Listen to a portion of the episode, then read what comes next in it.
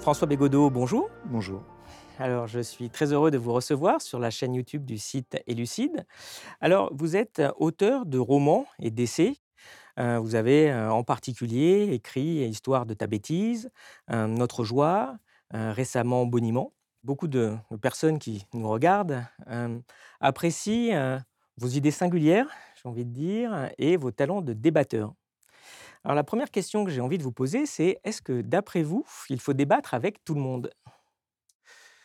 Moi, j'aurais pas de je ne me positionnerai pas par à cette question d'un point de vue moral. C'est souvent comme ça qu'elle est posée, la question. C'est est-ce qu'on peut débattre avec des gens d'extrême droite, puisque c'est un petit peu comme ça qu'on présente les choses, un peu la tarte à la crème? Moi, ce qui m'importe, c'est les conditions du débat. C'est le dispositif qu'on nous propose. Et moi, je suis prêt à débattre avec tout le monde du moment qu'on m'en laisse le temps. Et qu'il y ait une espèce de dispositif un peu calme qui permette véritablement d'échanger, qui permette éventuellement d'aller chercher euh, l'interlocuteur dans ses contradictions, ça au mieux. Et lui, sans doute, veut aller me chercher dans ses contradictions. Euh, donc de ce point de vue-là, moi, je veux bien euh, débattre avec tout le monde. Bon, simplement, ce dispositif-là, on vous l'offre très rarement. Dans les médias mainstream, il est absolument impossible de trouver une plage de plus d'un quart d'heure pour débattre conséquemment. Donc je n'y vais jamais. En tout cas, pas sous cette forme-là. Euh, c'est beaucoup plus possible, je dirais, dans des lieux un peu plus alternatifs, euh, où là, ça peut arriver, et quelques chaînes alternatives qui ont organisé parfois des débats auxquels je me suis euh, soumis très volontiers. Après, je vous avouerai que c'est quand même pas la, position locutoire que je préfère. Parce que finalement, je crois que Deleuze a dit des choses un petit peu de cet ordre-là, qu'on ne débat jamais bien qu'avec quelqu'un avec qui on est un peu d'accord.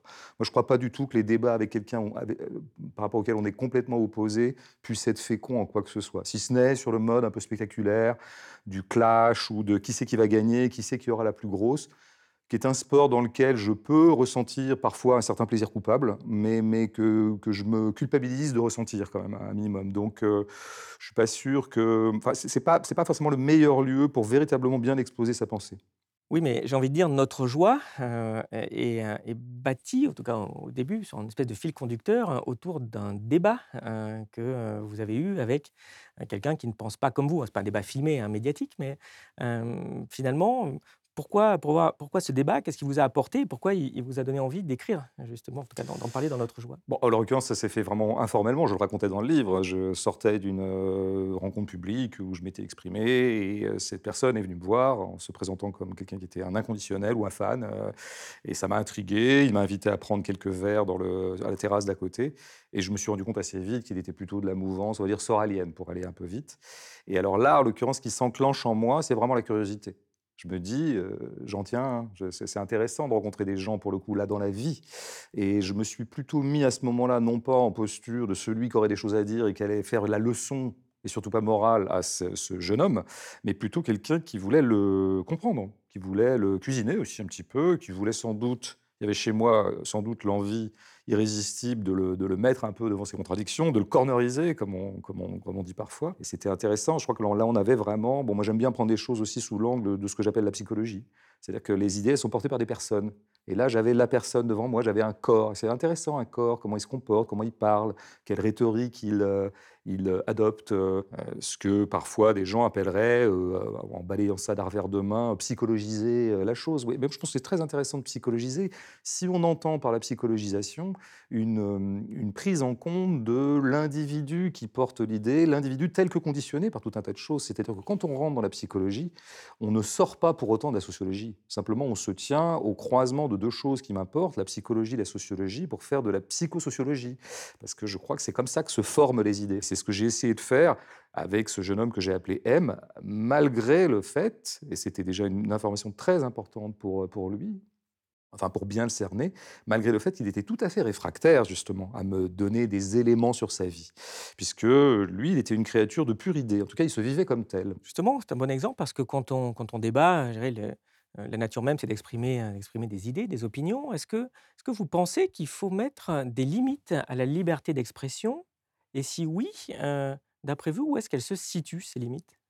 C'est marrant qu'on pose toujours la question sans, sans partir de ce qui serait l'état de fait, à savoir que de toute façon, je ne connais pas de société qui pratique la liberté d'expression intégrale. Même les États-Unis qui s'en prévalent heu, je ne pense pas qu'au bout du compte, tout puisse s'y dire. Heu, il y a un droit, il y a du droit, il y a des choses qui sont interdites. Par exemple, l'expression «d'opinion» entre guillemets ou d'affect raciste est interdite en France. Elle est passible, d'un certain nombre de peines ou d'amendes. Heu et et je pense que tout le monde s'entend bien là-dessus. Je veux dire que finalement, nous sommes assez d'accord tous les uns les autres pour considérer qu'il est tout à fait malvenu et, heu, et et et justiciable, d'une, poursuite ou d'une peine, heu heu, que, quelqu'un publiquement, exprime, sa haine vis-à-vis d'une communauté, ethnique donnée ou essentiellement d'ailleurs, communauté ethnique ou alors d'une orientation sexuelle. Mais le désaccord, c'est plutôt finalement où on met la limite. Beh, je pense que déjà, je prends acte du fait qu'il y a des limites qui sont déjà là et sur lesquelles nous nous entendons tous, même les défenseurs farouches de la liberté d'expression inconditionnelle, bah, en fait, eux, ne cessent de la conditionner. Heu, donc je pense que dans une communauté sociale donnée, il est assez sain qu'il y ait comme ça un certain nombre de prohibitions quand même. Je veux dire, moi qui suis plutôt, heu, heu, qui ne suis pas complètement friand de coercition en général et qui me méfie toujours de de toutes les dispositifs de contrôle, bah, je dois bien avouer que moi-même, je n'ai aucun mal à moi-même me retenir de dire un certain nombre de choses, heu, parce qu'il m'arrive d'être traversé par des pensées, heu, inavouables, heu, dont je ne suis pas forcément très fier moi-même et que j'ai pas très envie de publiciser. Donc je trouve ça assez sain finalement. Alors après, se poserait plus circonstanciellement, dans une situation beaucoup plus précise qui serait celle par exemple des médias français des années 2020. Alors là, il est évident qu'il y a, tout un tas de choses que, non pas on ne peut pas dire, mais heu, des choses qui nous exposent à une vindicte, heu, je dirais des gardiens de l'ordre et des éditorialistes en chef, à partir du moment où on les dit. Ça, c'est vrai que ça existe. Mais ça, je pense que c'est plus du tout une question de liberté d'expression, je pense que le problème est mal posé. Le problème serait le rapport de force, comme d'habitude. Heu, je pense qu'il y a des gardiens de l'ordre et puis il y a des gens qui, ont envie de déstabiliser cet ordre et déstabiliser dans mon dans ma bouche est plutôt un terme positif et je vois bien que, heu, il est compliqué pour ceux qui, heu, essaient de remettre en cause l'ordre, d'essayer de le penser de façon critique, de pouvoir s'exprimer, en tout cas dans les médias qu'on appelle mainstream. Je peux d'ailleurs témoigner, je l'ai souvent fait, heu, je me suis permis de le dire publiquement que j'avais repéré un certain nombre de médias qui visiblement, heu, n'étaient pas enchantés par la perspective de m'inviter, pour le dire de façon, heu, euphémistique et ça s'est confirmé d'ailleurs, y compris d'ailleurs récemment. Heu, je viens de sortir un roman qui a eu plutôt une certaine visibilité et je vois bien qu'il y a quand même un certain nombre de médias qui continuent à me trouver, non grata. Mais je pense que c'est pas exactement de la censure. Moi, finalement, d'une certaine manière, j'ai presque envie de dire que c'est de bonne guerre. Parce que, c'est vrai que je pourrais dire que d'être assez peu invité à France Inter est un crime de lèse-démocratie. Mais moi, je ne crois pas à la démocratie, heu, en tout cas, heu, telle qu'elle est, heu, dans les coordonnées dans lesquelles elle s'exprime actuellement. Moi, je crois qu'il y a des rapports de force, qu'il y a des contradictions, qu'il y a des conflictualités. Je ne crois pas que notre chaîne publique soit une chaîne publique. Je ne crois pas que France Inter soit une chaîne publique. Je pense que c'est une chaîne d'État et je ne crois pas à la neutralité de l'État. Je pense que l'État est orienté.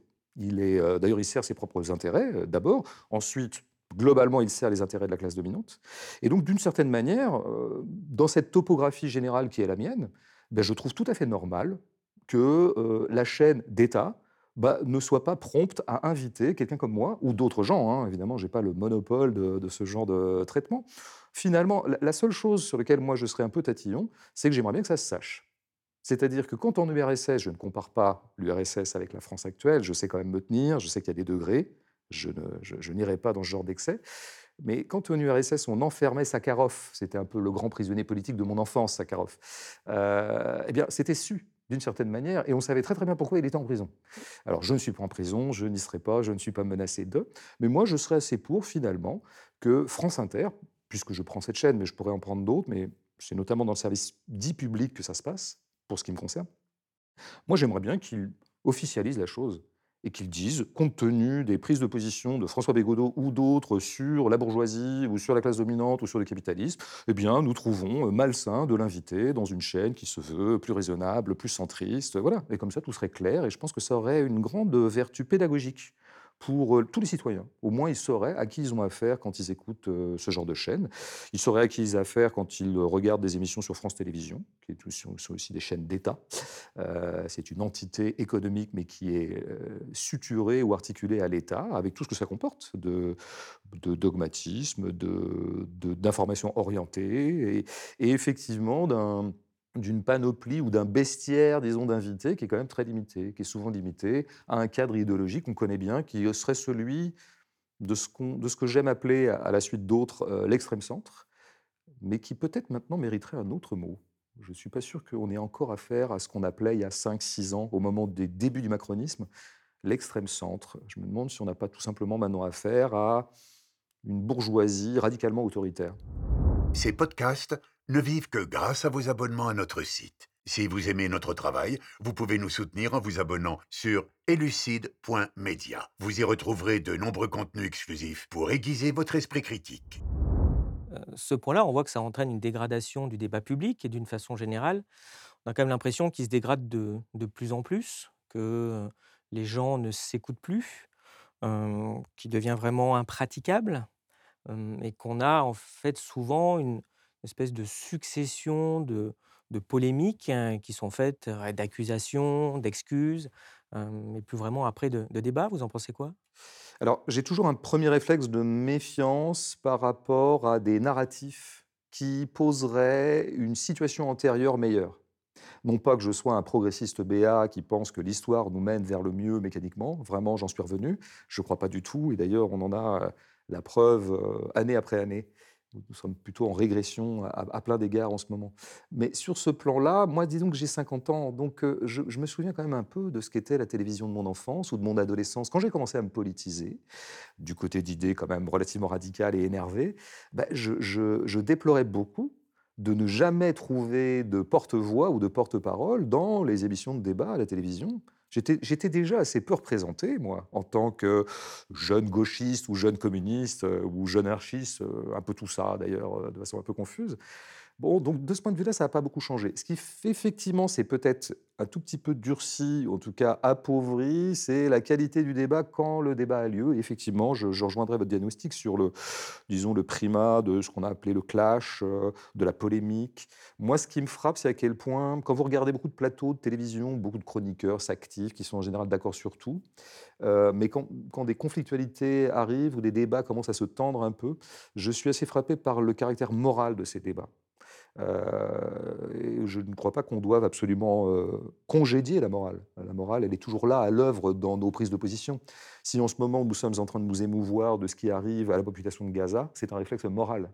Et c'est un réflexe très sain. Mais euh, je me méfie quand la morale prend toute la place.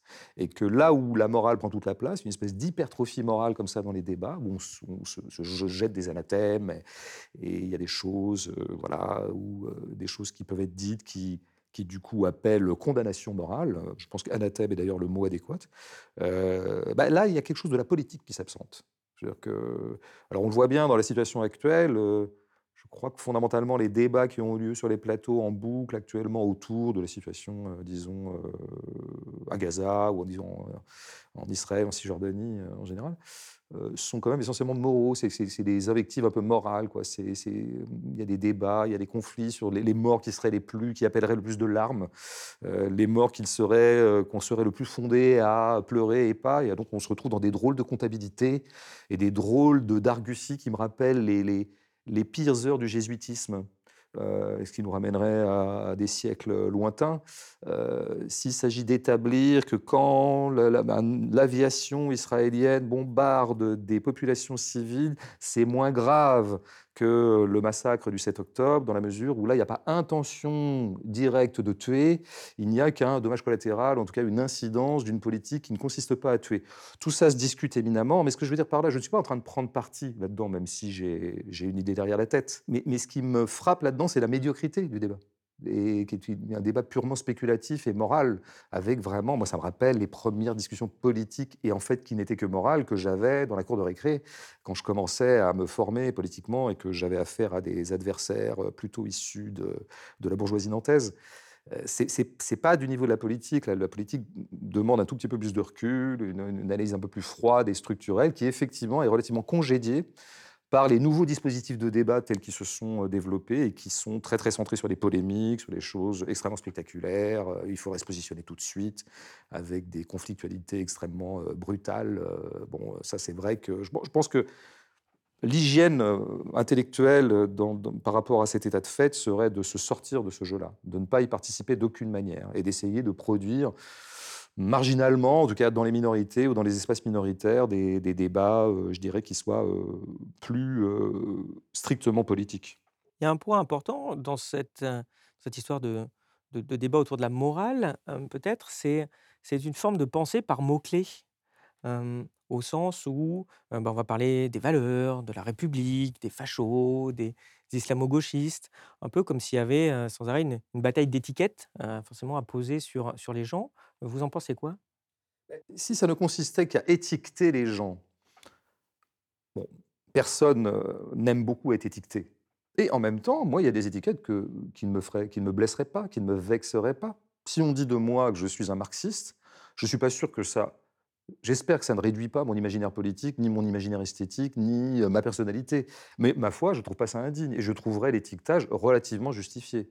Heu, j'aurais un peu donné quand même j'aurais tendu la perche et donc moi, je ne cesse aussi d'étiqueter les gens. Je crois qu'en ce moment, par exemple, il y a un bloc libéral autoritaire. C'est un petit peu ce que j'essayais d'établir dans Notre Joie, par exemple, qui qui est en train de se former. Donc j'étiquette et la politique a toujours été faite d'étiquetage. Là où le bas blesse et là où vraiment on rentre dans une médiocrité intellectuelle, heu, dont on ne sortira pas avant longtemps, à mon avis, hélas, c'est quand l'étiquette vaut, heu, condamnation en tant que telle. C'est-à-dire que la simple désignation vaut, heu, épuise le débat. L'étiquetage, normalement, c'est un préalable du débat ou alors sa conclusion. Compte tenu de tout ce que tu m'as dit ce soir dans notre débat ou tout ce que je t'ai entendu dire dans ta conférence, eh bien, j'en conclus, je peux t'étiqueter du côté, par exemple, d'une bourgeoisie euh, libérale autoritaire. Je reprends cet exemple-là, mais je, pourrais en prendre d'autres. Là, c'est pas ça. C'est-à-dire que l'étiquetage lui-même, d'abord, vaut condamnation morale euh, en, tant que tel, presque une espèce de pouvoir presque performatif de la langue, et surtout, euh, c'est le tout du débat. C'est-à-dire que c'est euh, tout le débat se réduit à ça. Est-ce que euh, vous êtes bien un islamo-gauchiste? Vous, en, êtes ou vous en êtes pas? Bah Non, je ne le suis pas. Bah moi, je trouve que oui. Au revoir, fin du débat. Bon, sachant que la deuxième réticence que j'aurais, c'est que je trouve que les étiquettes en cours sont particulièrement fallacieuses et creuses. Bon, je viens de citer celle bien connue d'islamo-gauchiste, dont on se demande encore ce que ça recouvre. D'ailleurs, dès qu'on a sous la main quelqu'un qui fait usage immodéré de ce genre d'anathème, et qu'on lui demande mais qu'est-ce que tu entends véritablement par là? Il ne sait jamais vraiment nous dire. Il parlera éventuellement de certains tweets de Mélenchon qui témoignent d'une certaine sympathie pour la communauté musulmane en tant que communauté euh, persécutée ou opprimée actuellement, ce qui me paraît un réflexe très sain mais ça lui vaudra donc l'étiquette d'islamo-gauchiste. Donc, heu, oui, je pense qu'en fait, c'est pas tant les étiquettes qui me gênent que, heu, celles qui ont cours actuellement, celles qui sont en vigueur et qui sont particulièrement creuses. Mais ce surinvestissement, heu, des mots, finalement, est-ce que c'est pas le signe d'un retour à une certaine forme d'idéalisme? Est-ce que les gens sont pas un peu bloqués dans le ciel des idées?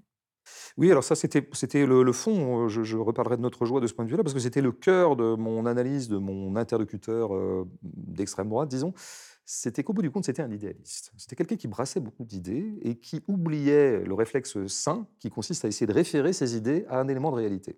Je voyais bien que le réel était constamment évacué de son propos. C'est pour ça que j'ai vraiment essayé d'étudier sa langue, à laquelle j'avais eu affaire en première main, heu, ce fameux soir, lyonnais. Mais ça me frappe beaucoup dans, alors dans la droite autoritaire, dans l'extrême droite, nous avons affaire à des idéalistes, des gens qui brassent des idées, les idées renvoyées aux idées, etc. Mais je pense qu'on est tous concernés. Je pense que moi-même, j'ai euh, sans doute des déviances idéalistes. Il m'arrive de, manipuler des mots en oubliant de préciser à quoi ils se réfèrent. Euh, Donc ça, ça doit être vraiment un effort, une éthique, une rigueur que chacun doit s'imposer à chaque fois que je balance un mot, surtout quand c'est un mot un peu générique, un peu théorique, et qui a, qui a un certain passif, euh, voilà, et qui connote un certain nombre de choses.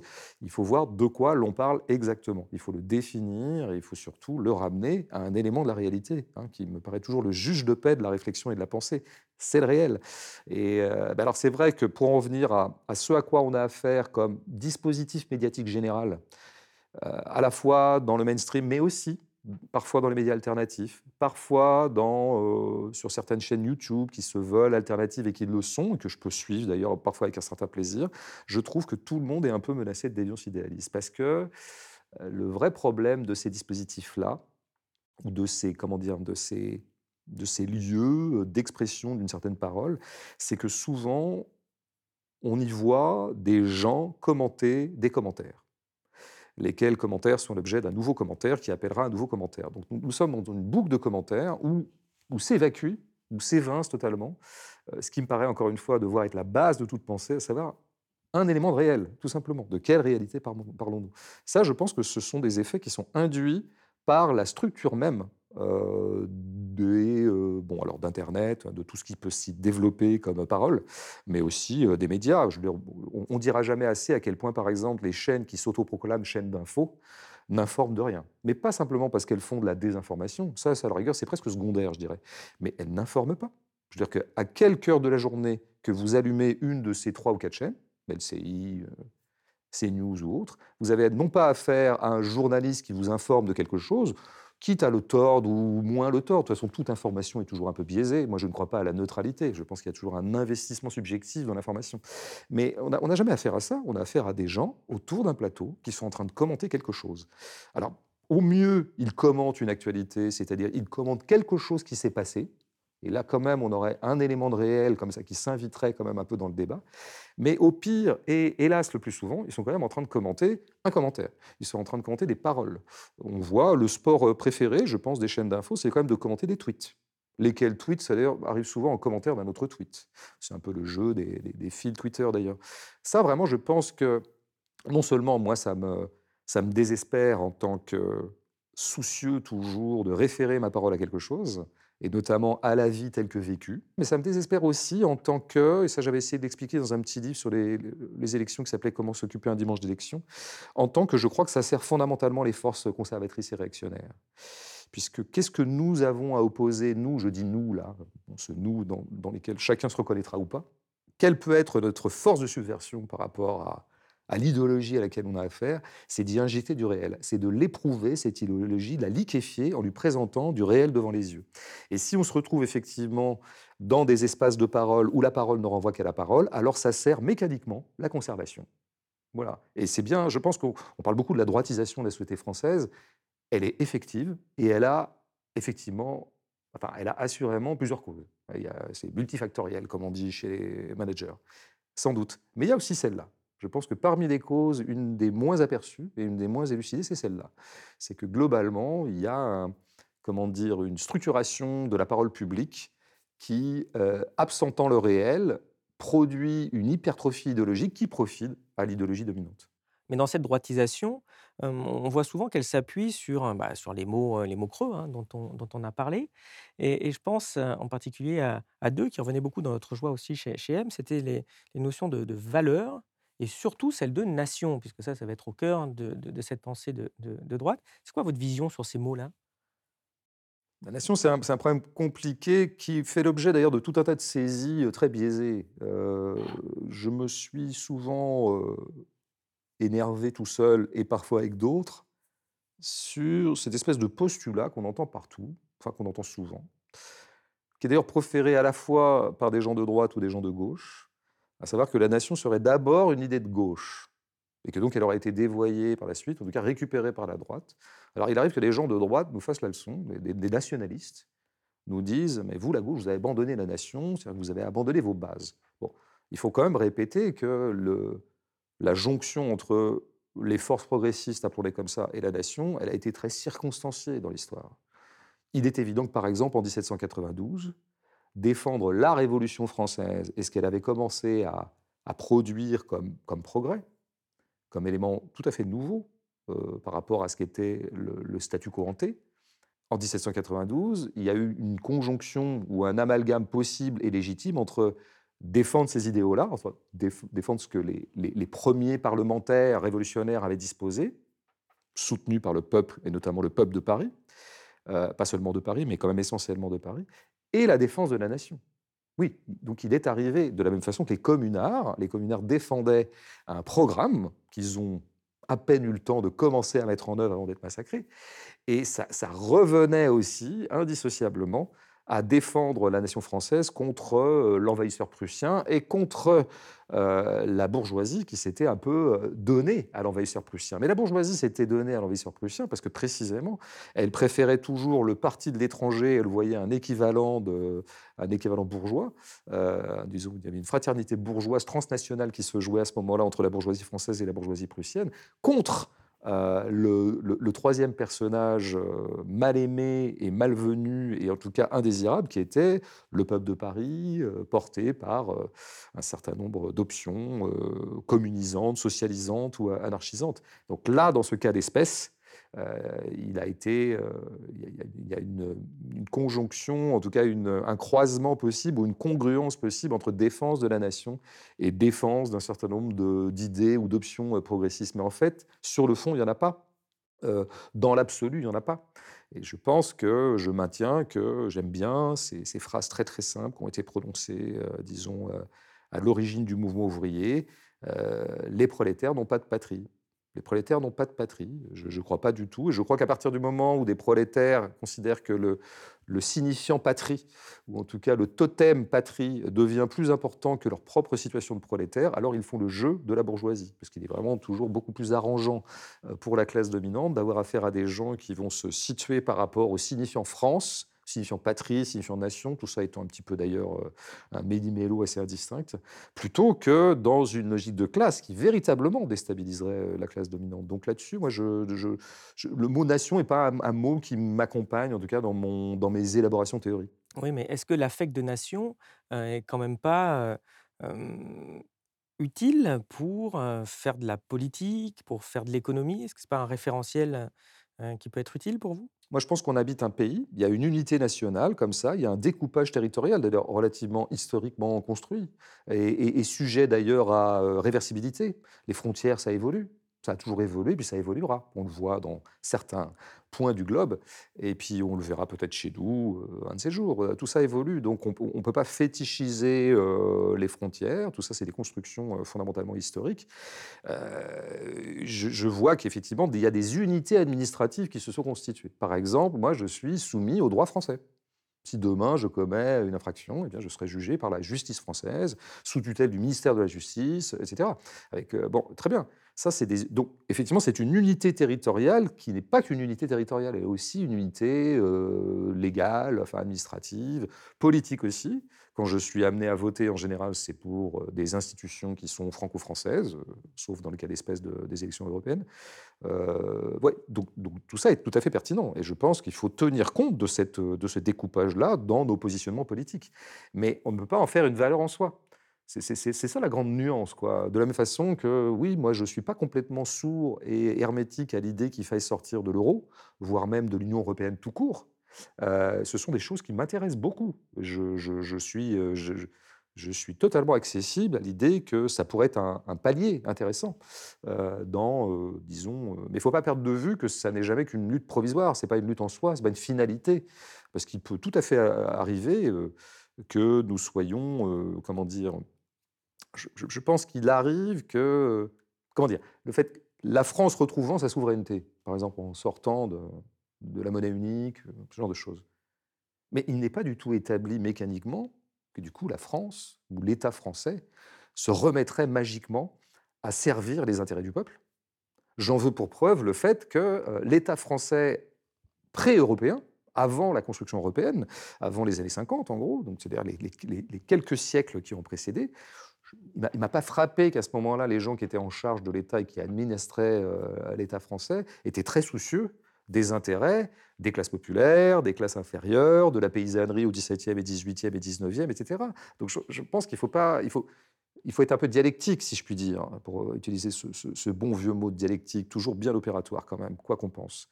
Euh, il y a des luttes comme ça provisoires à mener, mais il faut savoir ce qu'on veut.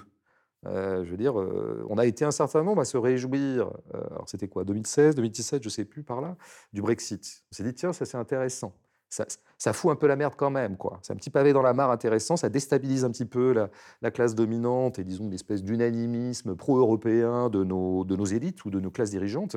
Oui, très bien, bon, voyons le résultat. C'est-à-dire que est-ce que vraiment le peuple anglais, euh, en tout cas le prolétariat anglais ou les classes inférieures anglaises, les dominés en Angleterre, ont retrouvé un peu plus de marge de manœuvre dans le pouvoir d'achat ou un peu plus de, comment dire, de capacité à décider de leur propre sort? Absolument pas. Donc il faut quand même, une fois qu'on a dit Frexit, on n'a pas dit grand-chose. Donc moi je suis ouvert à tout ça, mais il faut voir dans quelles conditions, avec qui et pour faire quoi.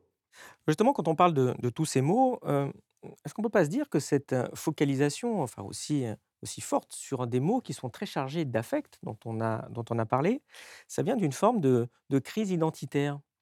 Je veux dire, quand on prend ce, ce système capitalisme qui devient hyper capitaliste, on est en train de passer quand même beaucoup, beaucoup de limites, on voit que son but finalement c'est de diviser les gens, d'essayer de, de, rendre les individus comme des atomes, pareil, qui surtout n'échangent pas, ne discutent pas, ça pourrait venir des, des idées pas très, pas très sympathiques pour le, pour le pouvoir en place. On voit que que ce monde-là essaye aussi de détruire les, référentiels communs qu'il pouvait y avoir, qui donnaient du sens à la vie. Et donc, en conséquence, on voit qu'il y a beaucoup de gens ne, ne croient plus en grand-chose. on voit même que finalement, les, religions ont disparu, même une forme de religion laïque, parce que moi je fais vite, hein, que pour être le communisme, c'est une forme d'espérance collective, machin, tout ça, ça disparaît, il n'y a plus rien. Et donc finalement, est-ce qu'ils ne cherchent pas à se transcender avec cette idée de nation? Je pense Ou autre chose, hein, ce n'est pas que nation, mais c'est une forme de problème identitaire. Quoi. Oui, oui, pour bien compléter ce que je disais précédemment, et pour encore une fois mettre un peu en question la notion même de nation, ou en tout cas les gens qui seraient tentés d'en faire une valeur, et d'une valeur de progrès, il faut bien voir que dans l'histoire, le fait de mettre en avant le signifiant national, ou la référence nationale, a toujours été une stratégie de la classe dominante pour détourner les classes inférieures de ce qu'on pourrait appeler une conflictualité de classe on sait bien que les guerres servent à ça aussi. Euh, comme dirait l'ami Henri Guillemin, euh, les, affaires extérieures sont toujours des affaires intérieures. Hein, et qu'on a bien vu, l'histoire est jalonnée de points de crise ou des points de cristallisation où euh, l'ordre social, où les garants de l'ordre ont, cru bon de jeter leur classe inférieure dans, la guerre pour pouvoir les détourner d'autres formes de conflictualité beaucoup plus menaçantes pour l'ordre social. Et, donc, effectivement, je pense qu'on voit arriver le moment. Par exemple, je, vois que du côté du PS, par exemple, à partir du, moment où, ils accumulaient les trahisons, ou en tout cas où ils actualisaient de plus en plus le fait que la social-démocratie soit fondamentalement du côté de la bourgeoisie, où ça se voyait de plus en plus, où ils ne pouvaient plus faire semblant d'eux, eh bien, c'est au sein même du PS qu'on a vu les plus farouches euh, ressusciteurs de l'idée nationale, de l'idée de la République, etc. Je pense notamment à Manuel Valls, qui en était vraiment l'incarnation. Donc, c'est encore une, une chose qui me rend très très perplexe par rapport au fait de brandir le signifiant nation comme ça, comme quelque chose qui pourrait rallier des forces euh, de progrès. Mais plus généralement, par rapport à ce que vous dites, le capitalisme a intérêt à nous diviser, le capitalisme a sans doute intérêt à nous atomiser. Euh, cet énoncé m'intéresse, mais je pense qu'il est un peu trop générique pour moi encore. Moi, j'aimerais bien savoir, j'aimerais bien qu'on spécifie exactement de quoi il s'agit. Euh, parce que d'une certaine manière, le capitalisme a aussi besoin d'ordre. Hein. Donc il, y a quand même des degrés d'atomisation euh, qu'il ne supportera pas. Lui aussi est intarissable sur le fait qu'il faille qu'on ait des valeurs communes. Parce que là où il y a des valeurs communes, eh bien disparaît encore une fois la conflictualité de classe. Donc c'est pas mal aussi de rassembler les gens autour de valeurs communes. Donc je pense que nos marchands, ils ont aussi intérêt à ça. Euh, je ne pense pas qu'ils aient dans l'absolu intérêt à nous diviser. En revanche, il y a une division à laquelle ils tiennent beaucoup, des stratégies de dissémination qui sont très programmatiques chez eux, très méditées, très pensées, très calculées, c'est de disséminer le mouvement ouvrier. Ça, c'est vrai. D'atomiser la classe ouvrière, ou plutôt la classe des employés, c'est-à-dire la classe des prolétaires, ou la classe de ceux qui ne possèdent pas les moyens de production, en tout cas qui sont, voilà, qui sont tributaires de gens qui les possèdent. Alors ça, oui, ça, ça a été une stratégie tout à fait explicite du capital au XXe siècle. Parce qu'ils avaient, ils avaient compris qu'ils avaient accouché de monstres. Euh, par le jeu même du développement capitalo-industriel, ils avaient accouché de choses qui, étaient en train de leur péter à la gueule, à savoir des gros sites de production où précisément eh bien, des gens, qu'on appelait plutôt des ouvriers, se rassemblaient, se réunissaient pour travailler bien sûr dans l'esprit de leurs euh, propriétaires euh, ou de leurs exploiteurs. Mais du coup, incidemment, ils en profitaient parfois pour parler d'autres choses. Et ils se voyaient d'ailleurs objectivement un destin commun ils voyaient bien qu'ils souffraient des mêmes trucs. Il peut faire un syndicat, un truc de fou. Un truc de fou, ils pouvaient monter des syndicats, voire même des choses encore plus subversives que des syndicats. Il leur arrivait de faire grève, il arrivait d'arrêter la production tous ensemble en l'ayant décidé, parce que précisément, ils pouvaient se concerter puisqu'ils se retrouvaient à bouffer ensemble pendant la petite pause euh, qu'on leur, euh, qu'on leur accordait euh, généreusement. Alors ça, oui, il y a une stratégie qui passe par tout un tas de, de sous-stratégies qui a consisté à émietter le bloc, euh, le bloc, disons, que j'appelle ouvrier pour aller vite, mais j'y fais entrer beaucoup de choses. Le livreur Uber travaille tout seul. Voilà, on, a tout, on aura tout dit quand on aura dit ça. Puis en plus, il n'a pas de statut, il n'a pas de statut de salarié. Euh, c'est un auto-entrepreneur, en fait, hein, euh, officiellement, avec tout ce que ça comporte dans Tourloupe. Alors là, oui, là, je crois que l'ordre social a tout à, tout à fait intérêt à cette atomisation-là. Mais encore une fois, inversement, il a parfois aussi intérêt à nous réunir autour de valeurs communes qui fassent que bah, on mette un peu sous le tapis ou sous le boisseau euh, des conflictualités qui seraient vraiment menaçantes pour lui. Bon, je veux dire, euh, au moment d'une Coupe du Monde de rugby, euh, le pouvoir a toujours intérêt, je prends vraiment un exemple folklorique et anecdotique, en même temps qui m'est cher en tant que fan de rugby, le pouvoir a toujours intérêt à ce qu'on communie tous autour de notre équipe de rugby et qu'on souhaite qu'elle aille au bout, parce que pendant ce temps, disons, il y a tout un tas de problèmes qu'on va passer sous silence. Quoi. Tant que les rugbyman ne prennent pas de position politique, sinon on a vu là récemment, ça pose un, Non, il ça faut pose un pas. problème avec le sport, hein, une, c'est une mauvaise idée. Justement, dans ce, dans ce contexte aussi, dans, dans ce débat public, euh, on voit aussi qu'il y a un peu la guerre entre euh, les identitaires de droite, euh, qui sont évidemment obsédés par, par, l'islam notamment, et ce qu'on pourrait appeler un peu rapidement peut-être une forme d'identitaires de gauche qui se font traiter de wokistes, ce, ce genre de choses. Mais est-ce que d'après vous, ils n'ont pas peut-être plus de points en commun que ce qu'on pourrait penser, ces, ces- ces deux types d'individus?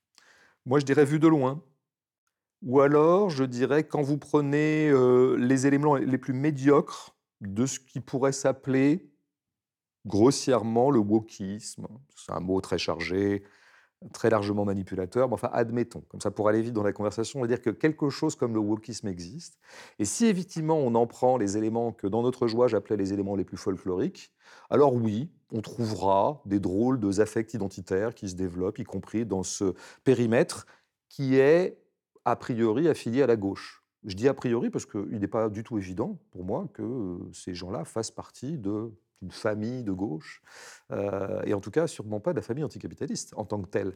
Bon, donc oui, si on s'en tient à la crête des choses, là, on pourra trouver des drôles d'échos d'un identitarisme à l'autre. Si on rentre vraiment dans le dur, si on va écouter les gens les plus intéressants dans ces mouvements-là, euh, alors on s'aperçoit qu'il n'y a pas de malentendu possible. Je veux dire, euh, si vous écoutez la pensée des coloniales, par exemple, qui est très intéressante, qui est très riche, qui n'est pas d'hier d'ailleurs, elle commence à être un peu plus audible maintenant, euh, malgré pas mal de procès qui lui sont faits. Euh, mais moi, je ne pense pas qu'on ait affaire à des identitaires. Par exemple, la notion de racisé n'est pas une notion identitaire, c'est même une notion anti-identitaire. Puisque précisément, elle, elle rappelle que la race est une construction, une construction historique, est une désignation souvent de l'adversaire. C'est l'autre qui me racise. Moi, je ne me vis pas forcément comme arabe, je ne me vis pas forcément comme noir, je ne me vis pas forcément comme juif. Simplement, il arrive un, jour qu'un identitaire, pour le coup, quelqu'un qui est vraiment structuré par l'idée que nous sommes euh, assignés à des identités ou réductibles à nos identités, va me désigner comme tel et va considérer que c'est un problème. Euh, on sait bien que quand même l'invention de la race noire est tout à fait adossée, par exemple, à un certain nombre de nécessités de l'esclavage. Il a bien fallu justifier par la- l'élaboration d'une catégorie raciale qui était le noir, et immédiatement après, euh, en deuxième euh, opération théorique, le fait de l'inférioriser pour justifier le fait qu'on traite si mal des gens. C'est-à-dire, euh, notamment quand les idéaux égalitaires ont commencé à monter, euh, un petit peu avant la Révolution française et un petit peu après, pour continuer à justifier l'esclavage, bah, il fallait bien élaborer le fait que, un, il y a bien une race noire qui existe, elle est absolument distincte d'une race blanche, donc à ce moment-là, se sont mis à d'ailleurs se développer des espèces d'analyses scientifiques qui mèneront euh, au- disons, au, racialisme scientifique de la fin du 19e, en gros, ça commence par là. Donc il y, a, quelque chose comme un noir qui existe, c'est une substance, c'est une identité, et par ailleurs c'est une identité inférieure. Et donc, ma foi, que je le traite comme un sous-homme est tout à fait légitime, puisque ce sont des sous-hommes. Donc je, fais cette parenthèse là euh, un peu longue sur le- un sujet qui n'est pas celui du jour, mais toujours rappeler que je pense que vraiment ceux qu'on appelle identitaires, euh, en tout cas à gauche, euh, sont au contraire, d'un certain point de vue, complètement anti-identitaires, puisque précisément ils historicisent les choses, ils politisent les choses. C'est ça que j'entends. Alors que parfois, dans certains de leurs propos, il m'arrive de percevoir une sorte de petite scorie euh, identitaire. Ça m'arrive un peu. Il m'est arrivé de leur dire directement, dire que finalement, en, agitant parfois des signifiants comme blanc, noir, juif, etc., bah, peut-être qu'on fraye un peu avec précisément ce qu'on voudrait congédier, euh, théoriquement. Donc là, il y a des, parfois des petites ambiguïtés, je dirais, qui, demandent euh, à être clarifiées. Mais il ne faut pas oublier les gestes fondamentaux théoriques de ce camp-là, ou de, voilà, de ces, de ces penseurs-là, de ces chercheurs-là, de ces intellectuels-là, de ces militants-là, euh, qui sont fondamentalement des gestes euh, anti-identitaires.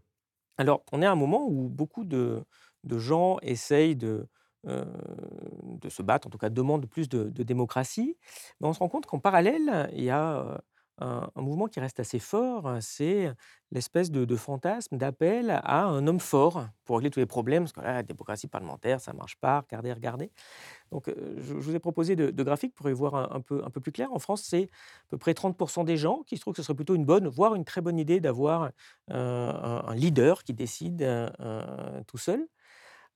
Pour information, j'ai mis aussi ceux qui pensent que ce serait mieux que ce soit les experts plutôt que les citoyens qui décident. C'est comme 50% des gens. L'armée, hein, comme 20 hein, de de gros fans, heu, contre la démocratie. Dans ce deuxième graphique, c'est toujours la même question sur l'homme fort, mais en tout cas, vu ce que ça donne dans différents pays, heu, la Grèce, c'est plutôt le record. Ils sont moins de 10% à vouloir d'un homme fort, mais on a déjà testé aussi par le passé, heu, jusqu'à des 60-70 heu, autour de, Brésil, Ukraine, Corée, Philippines. Qu'est-ce que ça dit, pour, pour vous cette, cette cette volonté d'une partie importante des citoyens pour un homme fort, quoi, contre, heu, une forme de démocratie qui pourrait en effet sans doute aussi marcher beaucoup mieux que ce que qu'elle marche actuellement?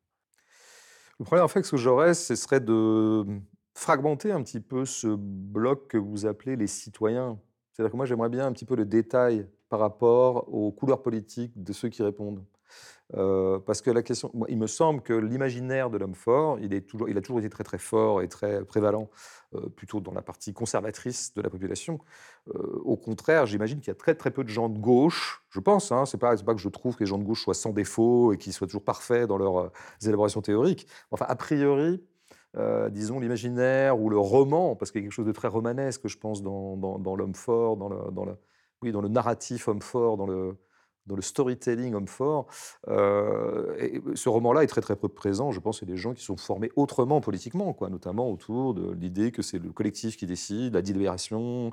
Bon, déjà dans Homme fort, il y a quand même quelque chose qui devrait nous faire crier immédiatement, mais qui fait crier pas tout le monde, parce que et c'est là qu'il faudrait de nouveau fragmenter les citoyens. Bah, il y a Homme Qu'est-ce que c'est que cet imaginaire viriliste, masculiniste euh, L'homme fort, c'est forcément un homme. Alors, je veux bien croire qu'évidemment, homme est neutre, mais homme n'est pas neutre, en fait. Hein. Euh, quand on, dans homme, on entend homme, même si euh, la neutralité grammaticale nous inciterait à entendre un individu. Ça pourrait être tout à fait une femme. Mais non, en fait, ça brasse quand même l'idée.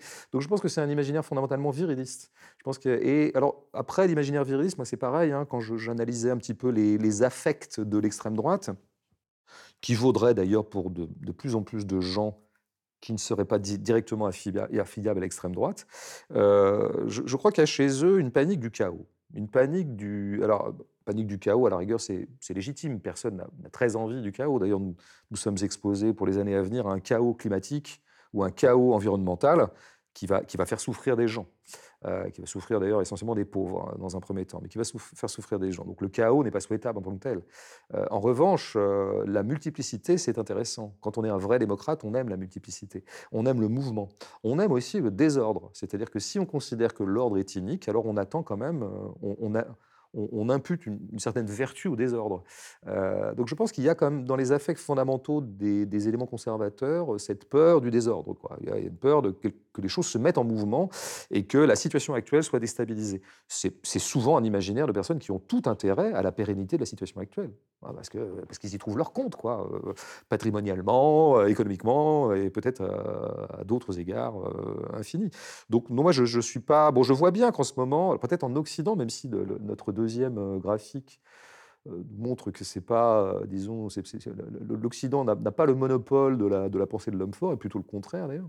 Mais je pense que clairement en ce moment, dans ce qu'on appelle l'Occident, ce qui est une catégorie déjà discutable, mais, on voit bien de, quoi je parlais, il y a très clairement une panique devant le déclassement. On a été dominant, très clairement on va l'être moins au fil des décennies, c'est évident, ce sont des données démographiques, économiques, objectives. D'ailleurs, moi je pense que c'est un retour à un équilibre euh, plutôt qu'un déséquilibre.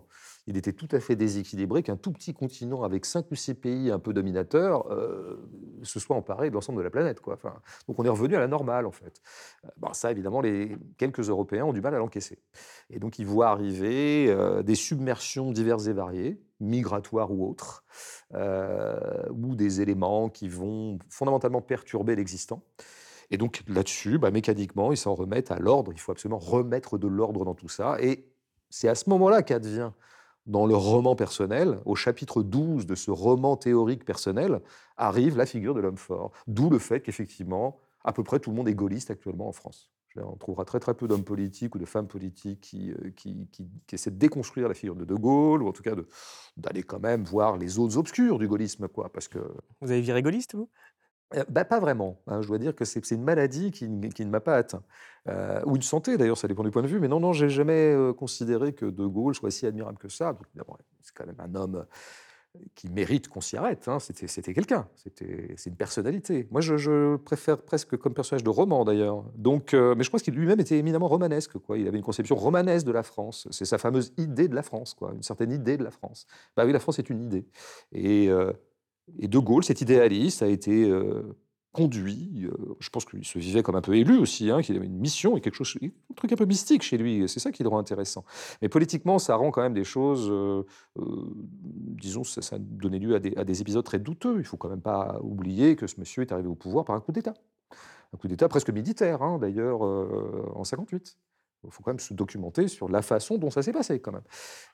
Alors qu'on s'en remette totalement à De Gaulle maintenant, ça prouve qu'effectivement, le, les esprits dé- démocratiques sont, peu nombreux parmi nous. Euh, des gens qui croient véritablement à la démocratie, c'est-à-dire à, la- puissance du nombre, à la puissance du collectif, à la puissance du dissensus, de la délibération dissensuelle. Voilà, il y a, nous sommes dans une société, nous sommes dans un corps social, nous sommes différents, nous avons envie de faire valoir nos sensibilités différentes et c'est bien normal, c'est tout à fait légitime qu'on veuille faire valoir sa sensibilité. Et dans ces cas-là, bah, il y a du dissensus, il y a de la discussion, et puis éventuellement on arrive à, à parfois s'entendre euh, sur des lignes. Mais de, là à donner dans une sorte de mythologie gaulienne ou gaulliste qui consisterait à vouloir appeler de ses voeux un nouveau De Gaulle ou quelqu'un qui remettrait de l'ordre dans tout ça. Qu'est-ce que ça veut dire l'ordre? Quel ordre en fait? Mais vous avez cité le mot de, de, de roman personnel, mais il y a aussi un roman national. On voit qu'on l'agite souvent, certes évidemment beaucoup plus à droite, qui a toujours cette idée, ce fantasme de l'homme providentiel. Bon, ou alors de la femme providentielle pour les Thatchériens, quand même. N'oublierons pas Margaret, quand même, qui a vrai. existé. C'est vrai. euh, et qui a encore des adeptes, beaucoup, hein, Mhm. de, de plus en plus, même euh, dans certaines franges de la droite. Ouais. Euh, mais, mais je pense aussi là, à ce qu'on vient de, de vivre, quand même, parce que deux semaines de sketch autour du film Napoléon, avec la droite qui s'agite. euh, euh, ça existe vraiment, les hommes providentiels? Comment vous avez vu cette, euh, euh, cette encore petite propagande de, de, l'homme providentiel ces dernières semaines? Et encore une fois, je veux dire, effectivement, si on s'en tient à l'espace du roman, on peut dire que Napoléon correspond au schéma, au schème de l'homme providentiel. C'est-à-dire que s'il y en a un dans l'histoire de France, ça serait bien lui. Mais alors, il est providentiel pour certains, puis pas du tout pour l'autre. Pour d'autres, pour certains, il a sans doute été une providence, notamment, je pense, pour la classe dominante d'ailleurs. Il s'est passé des choses financièrement à ce moment-là, la création de la Banque de France, tout ça, c'était quand même des choses qu'il faut regarder un petit peu de près. Il faut se documenter sur ces questions-là. Quand on dit qu'il a inventé l'État moderne, c'est un peu une courte vue aussi. Qu'il s'agissait quand même de servir d'abord ses intérêts à lui, c'est quand même un égotiste notoire, ce qui le rend presque je veux dire, intéressant aussi d'un point de vue presque littéraire. Euh, mais il s'agissait aussi de défendre l'ordre existant et donc les intérêts économiques qui étaient ceux de- des, des plus nantis et des plus privilégiés. Par ailleurs, euh, Napoléon, on dit souvent qu'il finit la Révolution, mais d'une certaine manière, il commence la Restauration. Bon, donc il a été providentiel, assurément, pour un certain nombre de personnes qui avaient déjà un certain nombre de privilèges.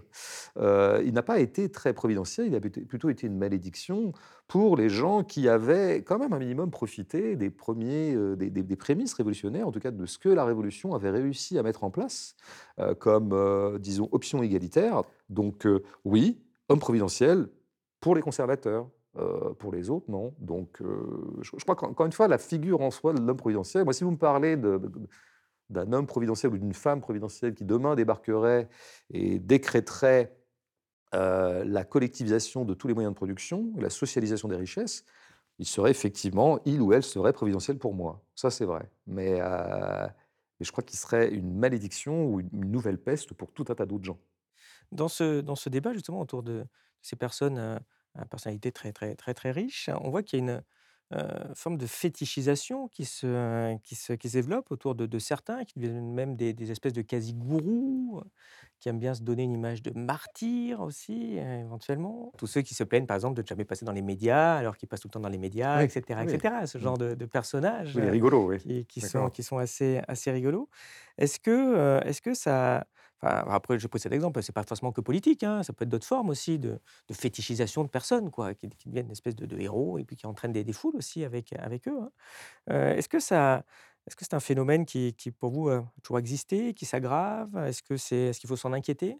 Je pense que ça, c'est des phénomènes anthropologiques finalement assez connus et assez euh, immémoriaux. hein. J'ai l'impression qu'il y a sans doute qu'il y a euh, chez- chez beaucoup d'entre nous, et peut-être chez moi-même, et peut-être chez tous les individus, euh, je dirais pas le besoin, mais en tout cas un certain goût pour le fait, à un moment, de constituer comme ça des personnalités d'exception. On a peut-être besoin ça dans notre construction mentale générale, euh, de, quand même d'identifier dans la foule et dans le tout venant des gens qui, qui, sortent un peu du lot et au- auxquels on se remet parce que Peut-être parce qu'on ne croit pas à notre propre force. Moi, je crois qu'il m'arrive dans mes moments de faiblesse, effectivement, de fétichiser certains individus comme étant des gens auxquels je vais me référer, euh, que ça peut être des artistes. C'est souvent des artistes dans mon cas. Ça peut être aussi des grandes figures, euh, euh, disons, d'un certain activisme politique, comme ça, au cours des décennies, au cours des siècles. Oui, je m'y réfère. Je, m'y réfère comme des gens d'exception qui ont fait du bien à l'humanité et derrière lesquels je me range volontiers. Mais je crois que c'est dans mes moments de faiblesse. C'est dans les moments où je ne crois plus à ma propre force. Je crois qu'on s'en remet à un homme fort quand on a définitivement acté qu'on se sentait faible soi-même. Donc moi, je suis pour plutôt que les gens se fortifient eux-mêmes, euh, s'éduquent eux-mêmes, euh, se musclent eux-mêmes, se musclent politiquement, s'auto-organisent, éprouvent leur propre force en agissant. C'est pour ça que j'aime tellement les mouvements sociaux, presque indépendamment de leurs débouchés. Beaucoup de mouvements sociaux se, concluent par des échecs. On en a eu un majeur euh, l'an dernier, début d'année euh, en cours, le mouvement contre la réforme des retraites ou contre la contre-réforme des retraites, qui n'a pas abouti. Il n'en reste pas moins que l'occurrence même d'un mouvement social est toujours réjouissante. D'abord parce que voilà, des gens se réunissent, des gens font valoir un autre son de cloche que celui qui nous est imposé à longueur d'année. Donc ça, c'est déjà une très très bonne chose. Ça déplace toujours quelque chose, mais surtout, ça déplace les individus qui le font. C'est-à-dire que dans un mouvement social, des gens qui se croyaient faibles éprouvent leur force, se reconnaissent comme forts, y compris dans la mesure où ça pourrait euh, mener à un échec dans, le, combat euh, ponctuel qui est celui de ce mouvement. Donc je crois que c'est très intéressant. Que- moi, je pense qu'il faut toujours créer des situations. Euh, Il faut que nous autres, qui sommes un peu inertes, passifs et soumis à un mode de vie qui a été euh, réglé par d'autres que nous, et que nous subissons quotidiennement, euh, à des échelles diverses, bien sûr, avec des, degrés de souffrance, des degrés de désarroi. Je crois qu'il faut que nous créons nous-mêmes nos propres situations où nous puissions éprouver à quel point nous valons beaucoup mieux que le sort qui nous est fait et à quel point nous avons des capacités. Voilà. Et à ce moment-là, la figure de l'homme fort, elle se dissout sur place. On n'a plus besoin d'un homme fort ou d'en se remettre à quelqu'un quand soi-même on a éprouvé sa propre force. Et ça, pour ça, il faut fabriquer de la politique. Je, ne parle que du plan politique parce que je pourrais en parler aussi artistiquement euh, ou autre. Mais je reviens sur le fait qu'effectivement, euh, euh, il m'arrive à moi-même de, je veux dire, de, considérer qu'il y a des individus d'exception. Par exemple, ça me frappe, c'est une parenthèse très rapide, mais moi qui, aime bien la grande tradition d'anarchisme, je ne sais pas si je me dirais anarchiste, qui, qui, bon, ce qui est toujours bizarre au bout du compte de s'auto-étiqueter comme ça de façon grossière. Mais globalement, j'aime bien cette histoire-là. Euh, et je vois bien que me, requiert notamment dans cette histoire la- l'avènement à telle ou telle époque de cette histoire assez courte d'ailleurs, qui date de 200 ans, de personnages que je, que je perçois comme étant des personnes d'exception. Euh, que ce soit Bakounine, que ce soit Louise Michel, que ce soit Emma Goldman, euh, que ce soit euh, Tosquelles, par exemple, moins connu et peut-être un peu moins d'ailleurs euh, strictement anarchiste. Euh, voilà. Donc en fait, je pense qu'effectivement, dans les mouvements politiques, on a sans doute un peu besoin de ça. C'est vrai, il faut bien l'avouer.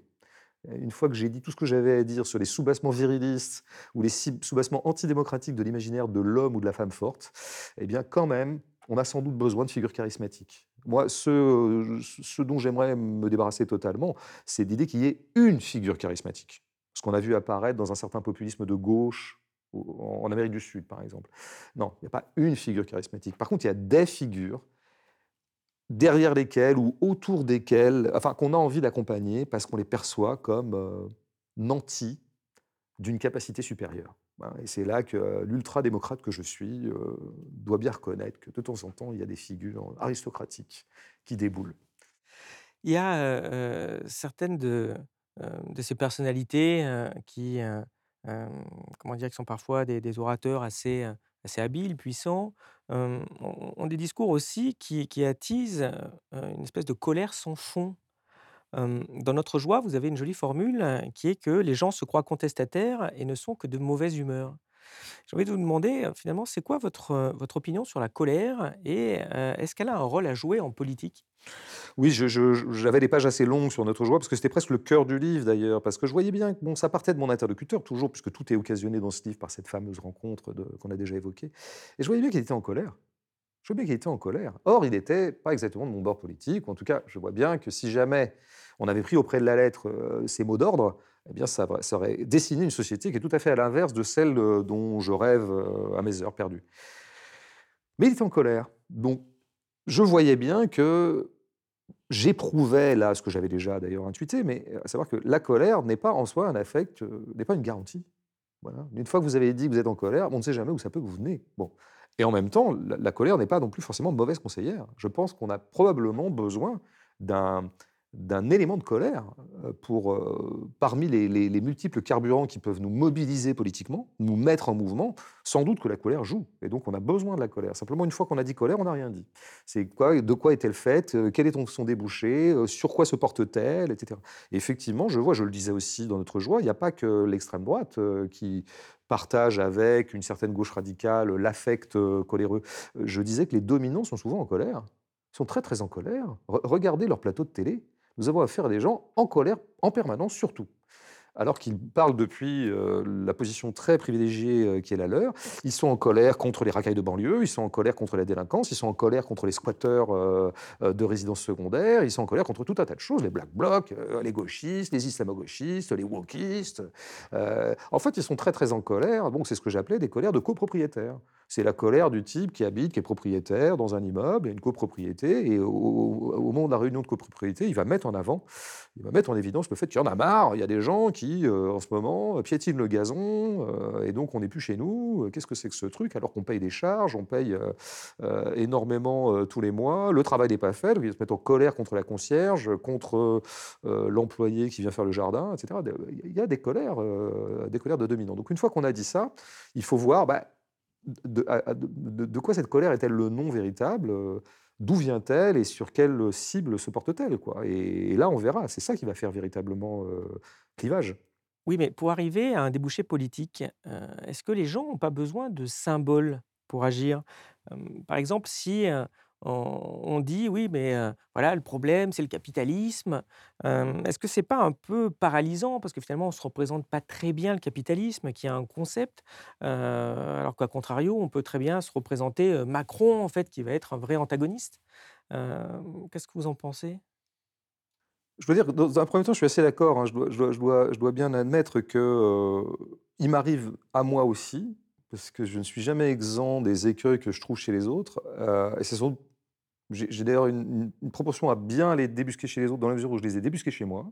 Et donc je me vois parfois utiliser le mot capitalisme comme une sorte de mantra, quoi, une sorte de totem, comme un truc qui me permet de faire l'économie d'analyses un peu plus pointues, un peu plus subtiles, un peu plus nuancées et surtout un peu plus concrètes. C'est des, c'est des facilités. Euh, et je pense qu'il y a, ce mot est aussi un fétiche à gauche, c'est sûr. hein. il a peut-être la même fonction par moment que le mot de nation à droite, ou d'autres mots, identité ou valeur, ou que sais-je quoi, ou république, euh, dans la bouche des, sinistres clowns qu'on a déjà évoqués. Bon, une fois ceci posé, euh, je veux dire que quand même, dans le tout venant de ces mots euh, qui peuvent avoir un usage très creux et vide et un peu facile, simplificateur, et peut-être effectivement paralysant, comme vous le disiez très bien, euh, je, je- quand même, je maintiendrai une petite exception pour le mot capitalisme, qui a quand même le mérite de venir essentiellement d'ailleurs d'une élaboration analytique qui est celle de Marx, quand même essentiellement, c'est quand même lui qui, euh, qui met au goût du jour cette façon de nommer les choses à travers un livre célèbre, lequel livre est un livre descriptif, qui décrit des choses, qui décrit des fonctionnements, qui décrit des structures et qui le fait de façon très documentée. Ce que je veux dire par là, c'est que le capitalisme, c'est des faits. C'est des, phénomènes. Euh, et c'est des phén- phénomènes extrêmement concrets. Alors c'est vrai que je pense qu'il faudrait toujours essayer de ramener toujours, c'est un petit peu ce que je faisais dans Boniment par exemple, où je, faisais finalement une espèce de carte du monde capitaliste dans lequel nous sommes, et j'essayais toujours de prendre les choses par un angle le plus précis possible, le plus concret. C'est-à-dire, qu'est-ce qui se passe chez moi, dans mon corps, dans mon propre corps, quand j'ai affaire à une caisse automatique au Monoprix d'en bas de chez moi? Qu'est-ce que c'est que cet usage de la caisse automatique et l'incidence là Qu'est-ce que ça me fait à mon corps? Qu'est-ce que je ressens? Est-ce que je me sens dépossédé de quelque chose? Est-ce qu'au contraire, je trouve que c'est bien pratique? Parce que souvent, effectivement, les marchands arrivent à nous acheter comme ça. Ils nous achètent parce qu'ils n'arrêtent pas de nous rendre la vie plus pratique. Inversement, ils nous la rendent aussi souvent plus laborieuse, plus douloureuse, plus humiliante dans certains cas, mais aussi plus pratique, plus rapide. La carte bleue, c'est très pratique. Euh, mais il y a des écueils. Et donc, voilà, j'essayais de produire comme ça des micro-analyses beaucoup plus précises et au, ras du réel pour finalement disséminer ou émietter le macro-signifiant capitaliste en autant de situations concrètes. Et ça, je pense que c'est vraiment un effort qu'il faudrait toujours faire. Donc oui, je pense que c'est compliqué de mobiliser massivement contre quelque chose qu'on désignerait comme étant le capitalisme. Ça l'est sans doute un peu moins si on fait l'effort de désigner les choses concrètes que recouvre ce mot et dans la vie réelle des gens, dans la vie quotidienne. Je pense qu'on a tous affaire à ça, euh, à, toutes les minutes de notre quotidien, justement. C'est bien ça le problème, c'est qu'on y a affaire tout le temps, y compris chez nous. C'était un petit peu ce dont je prenais acte dans Boniment. Ce n'est pas, une réflexion inédite, hein, d'autres l'ont fait avant moi. Mais c'est quand même assez nouveau que mon espace domestique soit aussi devenu un espace où je peux acheter et vendre. Ça, c'est quand même, par rapport à mon enfance, assez nouveau. Hein. Là, je dois dire, là, je peux témoigner. Euh, moi, quand j'avais 15 ans ou 20 ans, ou voire même 25 ans, je rentrais chez moi, là, j'étais quand même soustrait à l'empire de la marchandise. Ah, il y, avait, il y avait la télévision et les publicités à la télévision qui venaient un peu jusque chez moi pour me dire achète, achète, achète. Enfin, franchement, d'une part, je ne les regardais pas. Bon, là, c'est devenu plus insidieux, plus redoutable, euh, notamment euh, à cause de ce mouchard euh, qui s'appelle le téléphone et le téléphone connecté. Donc, en fait, soyons concrets toujours, ramenons toujours les choses au concret, et là, on verra qu'effectivement, bah, c'est quand même à ça qu'on a affaire, et que, et que sans doute que les anticapitalistes n'ont pas complètement tort de, de, décréter ou de proclamer que la vraie ligne de front, elle est là. Elle est la, la contradiction maîtresse, parmi d'autres contradictions euh, intéressantes mais mineures. Je vous propose maintenant de mettre un peu les pieds dans le plat, euh, parce qu'il se passe un, phénomène depuis, euh, depuis quelques années, c'est que l'extrême droite progresse vraiment dans les, dans les mentalités, dans, dans les médias qui se font le relais d'opinions vraiment qu'on n'entendait pas il y a, il y a 20 ans. Hein. tout à l'heure, oui, c'est vrai qu'il y a, 20-30 ans, c'était pas rose non plus pour, pour l'extrême gauche dans les médias, c'est vrai, mais il n'y avait pas non plus de téléracisme à la télé en permanence. Ce qui semble avoir porté ce mouvement, c'est vraiment une espèce de, de peur, de panique parfois autour de l'islam. quelles sont les causes de cette focalisation finalement sur cette religion d'après vous? Bah, je pense que ça s'inscrirait d'abord dans une stratégie qu'on a déjà élucidée dans notre entretien, à savoir, il est toujours très arrangeant pour les gardiens de l'ordre social de désigner un ennemi qui nous fasse, qui mette un peu de côté et marginalise et absente la conflictualité de classe qui est la seule qui les menace véritablement. Euh, ces gens-là, fondamentalement, ne veulent pas être expropriés. Ils ne veulent pas qu'on les empêche de marchandiser autant qu'ils le voudraient. Et donc, bah, ma foi, ça, les arrange beaucoup de désigner, y compris d'ailleurs à ceux qui pourraient être des, des éléments de contestation de l'ordre, un ennemi ou un adversaire euh, qui euh, ne soit pas eux-mêmes. Ils détournent la balle en quelque sorte. Quoi. Et donc, oui, je pense qu'on fait monter un peu en mayonnaise euh, le danger musulman, islamiste, islamique, tous ces mots étant utilisés de façon souvent interchangeable d'ailleurs, hélas. Bon. Donc il y, a quand même cet, cet, élément qui est là. Après, il y a des éléments, j'allais presque dire objectifs, mais ça dépend ce qu'on en fait aussi des éléments objectifs. L'élément objectif, c'est qu'il y a 50 ans, il y avait beaucoup moins de musulmans en France. Bon, il y en a beaucoup plus. Euh, peut-être quelque chose comme de 5 à 10 millions, les choses sont relativement approximatives là-dessus, enfin c'est significatif, ça n'est pas négligeable. Il arrive que ça apparaisse dans l'espace public, il y a des mosquées, euh, il y a des gens euh, voilà, qui, qu'on peut affilier à cette religion par un certain nombre de signes extérieurs, etc. Évidemment que ça a un effet de perturbation pour des gens notamment qui sont plutôt âgés, et qu'ont vu le réel français, l'environnement public euh, se modifier. Il faut, que, il faut négocier avec ça. Je, veux dire, euh, je pense que ce n'est pas du tout mettre un pied dans une pensée d'extrême droite que de, simplement dire des choses très concrètes, à savoir le paysage a un peu changé. Euh, là où l'entourloupe fondamentale des dominants, c'est comme d'habitude d'inverser le rapport de force. C'est-à-dire qu'on fait passer une religion qui est fondamentalement minoritaire, qui est souvent d'ailleurs portée par des éléments socialement faibles de la société.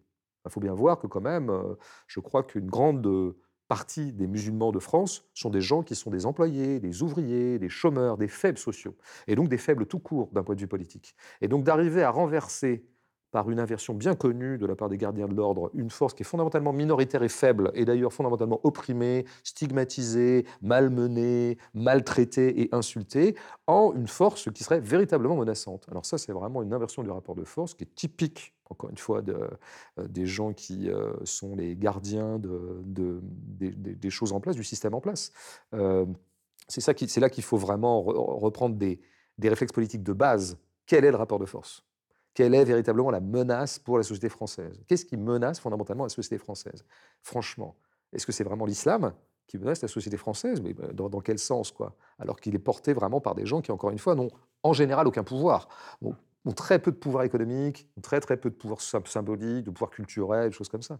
Donc je pense que c'est pour détourner. Bon, s'il y, y a des individus qui, de deux choses l'une, hein, ou c'est une stratégie de la part de ceux qui portent ce discours-là. C'est une stratégie tactique que j'ai déjà euh, élucidée. Euh, ok. Mais il arrive qu'ils y croient. Il arrive qu'ils y croient vraiment, qu'ils soient presque de bonne foi quand ils disent que vraiment la menace numéro un qui pèse sur, sur disons, la communauté nationale française, ce serait euh, l'islam. Ils y croient vraiment. Bah, ces gens-là, d'abord, sont très peu lucides sur l'état des choses. Alors c'est vrai que souvent, c'est les mêmes qui sous-estiment à dessein, très consciemment et avec beaucoup de mauvaise foi, les dérèglements environnementaux qui nous pendonnaient et qui sont déjà en cours.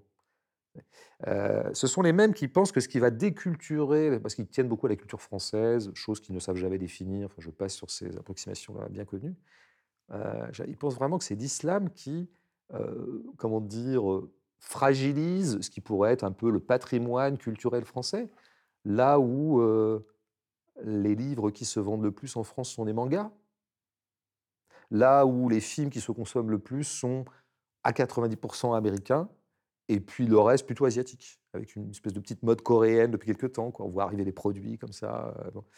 Ces gens pensent vraiment que c'est l'islam qui en ce moment est en train de contaminer le corps national français, de sorte qu'on s'en trouverait totalement perturbé, euh, euh, martyrisé dans notre identité, etc. Bon, c'est quand même des gens qui ont un rapport au réel complètement déglingué. Mais alors bon, qu'est-ce qui fait qu'ils aient ce rapport euh, au réel déglingué? C'est que, un, ils sont très très bêtes et ils ont un cerveau qui fonctionne pas alors que le mien fonctionne très bien. Moi, je crois pas. Je crois que simplement, ils sont dominés par des affects, qui sont des biais. Ils ont des biais affectifs. Et ma foi, ben, l'affect qui provoque chez eux ces biais et ces erreurs monumentales d'appréciation sur la situation, c'est tout simplement un vieux truc qui s'appelle le racisme. Parce qu'il y a quand même un gros passif raciste de la bourgeoisie française, par exemple. Pas seulement de la bourgeoisie. On trouvera du racisme dans les classes populaires, on en trouve partout. Mais de la bourgeoisie française. Alors peut-être spécifiquement française du fait de notre passif colonial. Bah, il a fallu qu'à un moment, je l'ai un peu effleuré tout à l'heure, à partir du moment où nous avions un empire euh, à administrer, à exploiter, euh, et dont on prétendait et dont on entendait bien tirer euh, tous les profits possibles et imaginables, et qui a fait quand même la grandeur économique de la France a été due très largement à son empire, hein, pendant euh, des siècles et des siècles, bah, il fallait légitimer tout ça. Et donc ceux qui euh, profitaient de cette manne coloniale, dans le même temps, développaient, à titre auto-persuasif, mais aussi pour légitimer ce système-là, bah, développaient tout simplement des théories racistes, des affects racistes, des discours racistes. Et ça, on ne s'en remet pas comme ça en 10-20 ans. hein. Ça, ça continue à courir, hein, ça irrigue les, les veines de la bourgeoisie, je dirais. Moi, je parle surtout de la bourgeoisie parce que moi, je ne me trompe pas sur le rapport de force. Ce sont eux qui ont la force. Et donc, ce sont eux qui sont euh, prévalents dans l'état des choses. Et donc, si on a affaire à une montée du racisme, à une montée de l'islamophobie et de ces discours-là, c'est parce que se rejoue en permanence, euh, fait retour, quelque chose qui avait été relativement refoulé pour des raisons qu'on pourrait analyser, euh, le, vieux, le vieil invariant raciste de, la bourgeoisie, en l'occurrence française, mais ça vaudrait aussi pour d'autres bourgeoisies nationales. Heu, alors je pense que je vais pas trop vous heurter en disant que vous êtes de gauche. Ça Heu, va, c'est un défaut que j'assume. OK et justement, j'ai envie de vous demander, heu, est-ce qu'il y a des choses dans le militantisme de gauche que vous critiquez? Disons qu'en fait, c'est plutôt dans le militantisme tout court qu'il y a des choses qui, et parfois, me heurtent un peu, me froissent. Et il se trouve que celui auquel j'ai eu affaire, c'est les militantistes de gauche, puisque je me suis souvent dans ma vie retrouvé en présence de militants. Moi, je n'ai jamais strictement milité pour ce qui me concerne, pour plein de raisons personnelles, euh, euh, sur lesquelles je ne vais pas épiloguer.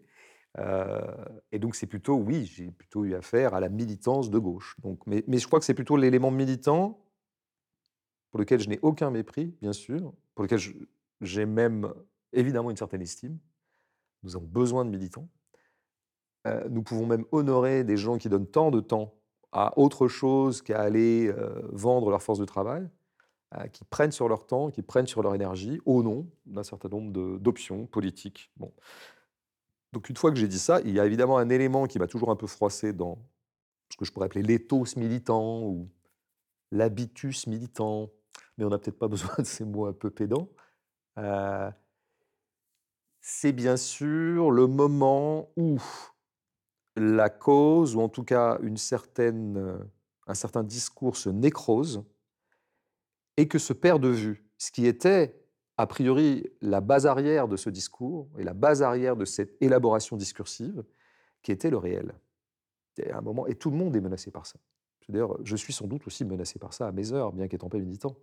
Euh, il y a un moment, il est possible qu'au départ, il y a des expériences qu'on vit, il y a des expériences dont on est témoin, et qui vont constituer un certain nombre d'affects politiques.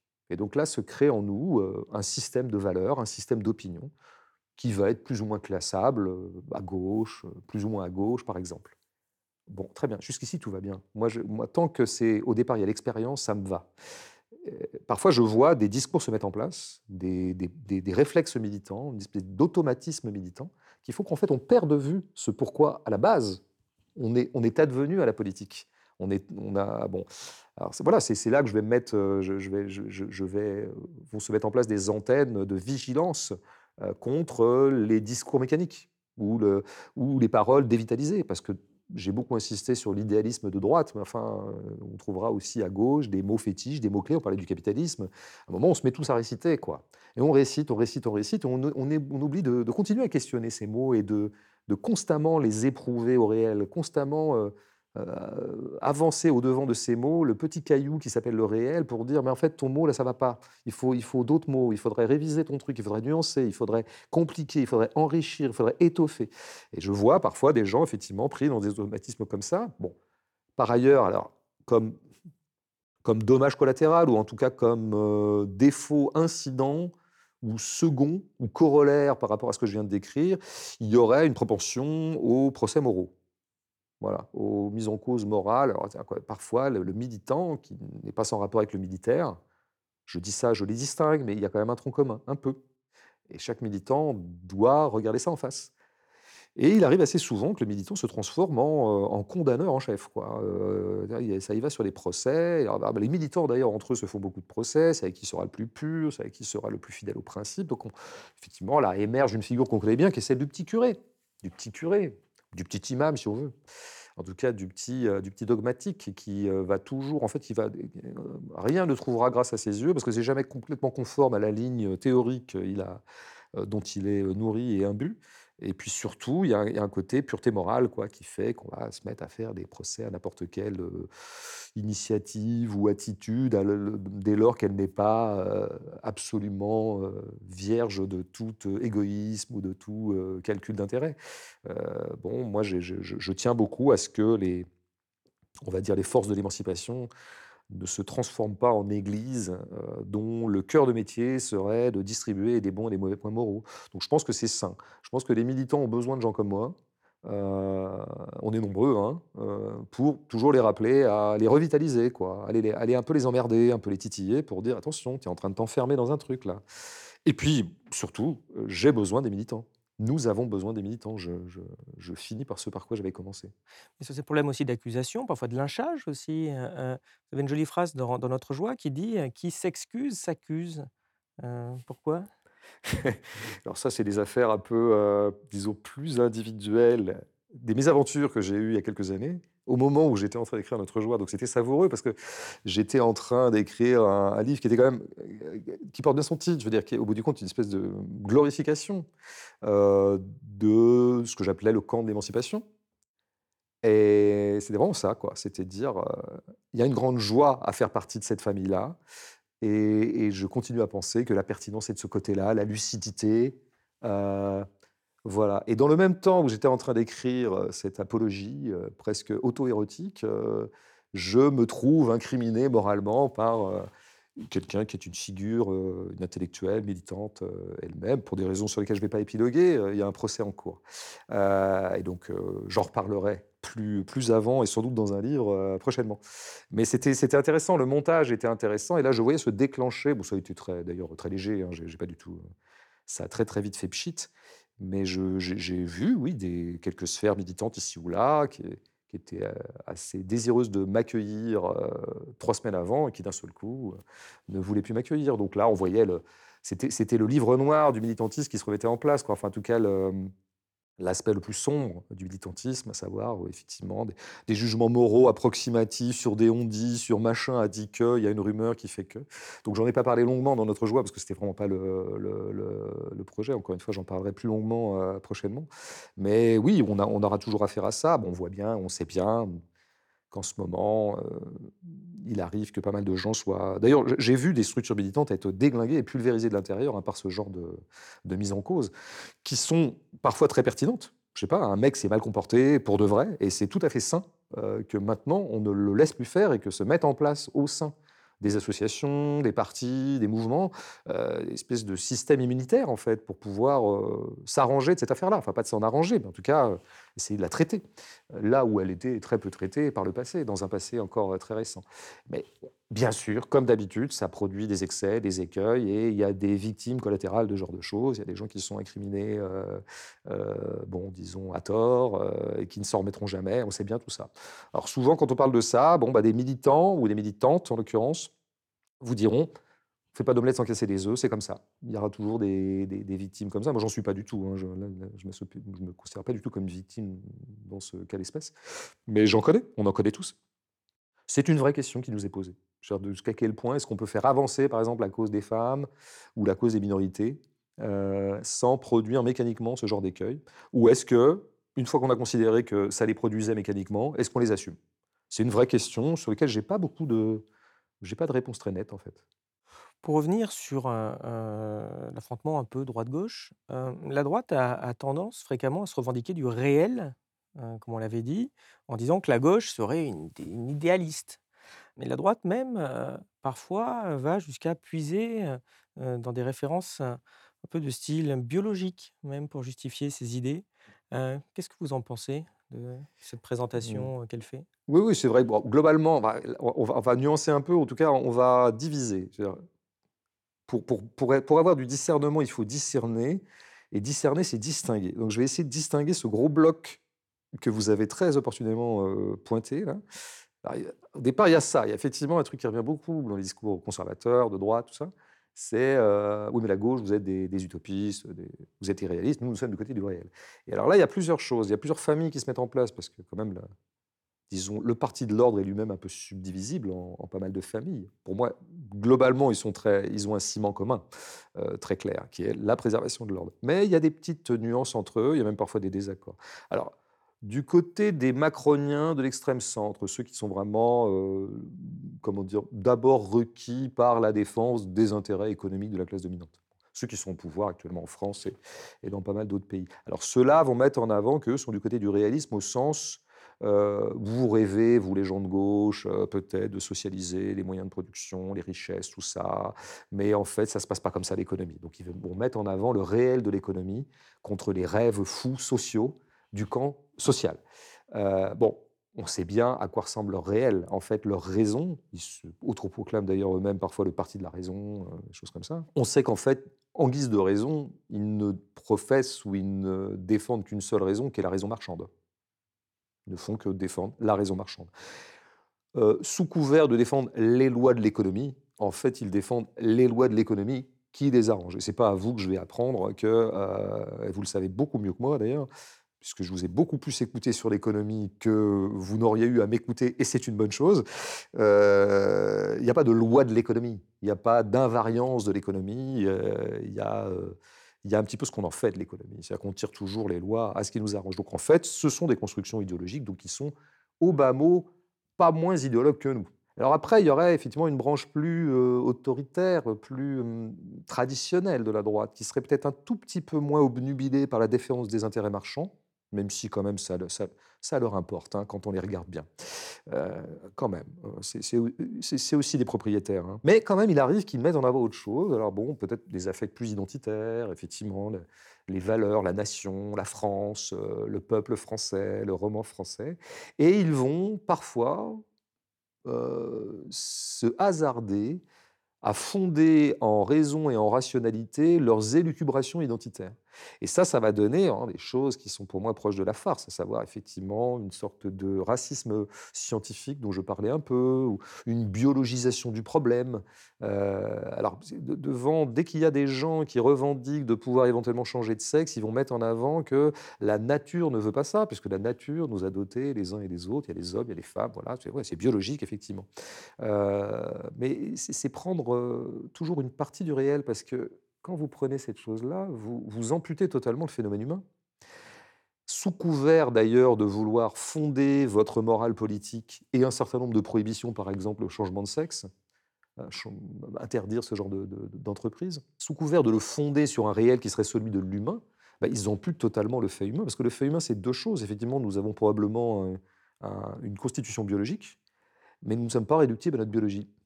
C'est ça le problème des humains, c'est ça leur complexité. D'où la notion de genre, par exemple, telle que promue par Judith Butler. le genre, c'est pas exactement le sexe. C'est parce qu'il se trouve qu'on a des cerveaux et que nous autres, les humains, nous sommes des créatures extrêmement sophistiquées. Et donc, il arrive que, alors que nous sommes biologiquement un homme, eh bien, nous nous sentions une femme. Eh oui, ce sont des choses qui existent. Et eh bien là, c'est le réel. Et ce réel-là est totalement occulté. Donc, par nos, euh, nos apprentis sorciers là, qui veulent fonder en biologie leur position politique, ce qui a quand même un certain passif dans l'histoire, mais euh, passons là-dessus. Mais donc, je pense que, comme d'habitude, leur construction soi-disant réaliste est une construction, et elle se fait au prix d'une amputation, d'une mutilation du réel, qui est tout ce que je viens de dire, à savoir la sophistication incroyable de la créature humaine, qui fait que euh, nous ne sommes pas réductibles à notre biologie. Et quand bien même, d'ailleurs, euh, il y aurait un fait biologique, que moi je ne nie pas, je, je bien, pas de problème, moi je suis très calme, hein, il y a, je n'ai aucun problème à, acter le fait que nous soyons aussi des créatures biologiques. Il n'a jamais été écrit, il n'a jamais été décrété par qui que ce soit, en tout cas ça reste à prouver, qu'on doive édifier notre pensée politique sur des données biologiques. Depuis quand la biologie fait valeur? La biologie ne fait pas valeur. Parce que si la biologie fait valeur, bah, c'est par exemple la loi du plus fort. Bah, donc on n'a qu'à décider que euh, notre société doit être en continuité des lois animales, de ce qui règne dans le règne animal, à savoir la loi du plus fort la, grosse bête bouffe la petite. quoi. Il se trouve que les humains sont arrivés un petit peu dans le jeu, sont arrivés dans le game, comme diraient des gens plus jeunes que moi. ils ont dit, bah ouais, on va compliquer un peu la donne en fait. Nous, on va inventer des trucs, des élaborations philosophiques, des valeurs, des discours, des sensibilités, qui fassent que on est quand même un tout petit peu meurtri et affecté par le fait que la grosse bête mange la petite. Donc par exemple, on va inventer la politique. On va se donner un système politique qui ne soit pas en continuité, par exemple, de cette donnée animale. Donc moi, tous les gens qui effectivement euh, commencent à parler politique et au bout du troisième argument vous dites, bah, d'ailleurs on voit bien dans le règne animal, on s'aperçoit qu'en fait le poisson machin bouffe le poisson truc, ça prouve bien que. Et ça prouve bien donc qu'il faudrait s'organiser comme ça. Mais depuis quand? Euh, et c'est un grand ami des animaux qui vous parle, mais je n'ai jamais considéré que les animaux puissent faire modèle politique. Vous voyez, comme d'habitude, on, se rend compte que ce qui se présentait soit du côté des macroniens, soit du côté des gens plus autoritaires, comme un discours réaliste à opposer à nos fantasmagories de gauche, sont en fait des constructions euh, idéologiques euh, au moins aussi fantasmagoriques que les nôtres. En fait, ce sujet nous, nous amène à une question et à un, concept très important, car finalement c'est un mythe qui a la peau dure, c'est la fameuse méritocratie. Mmh. Euh, est-ce que ça existe pour vous? Là, vous me cherchez dans mes... Dans mes... un peu. c'est mes grands classiques. Je dirais, c'est mes singles.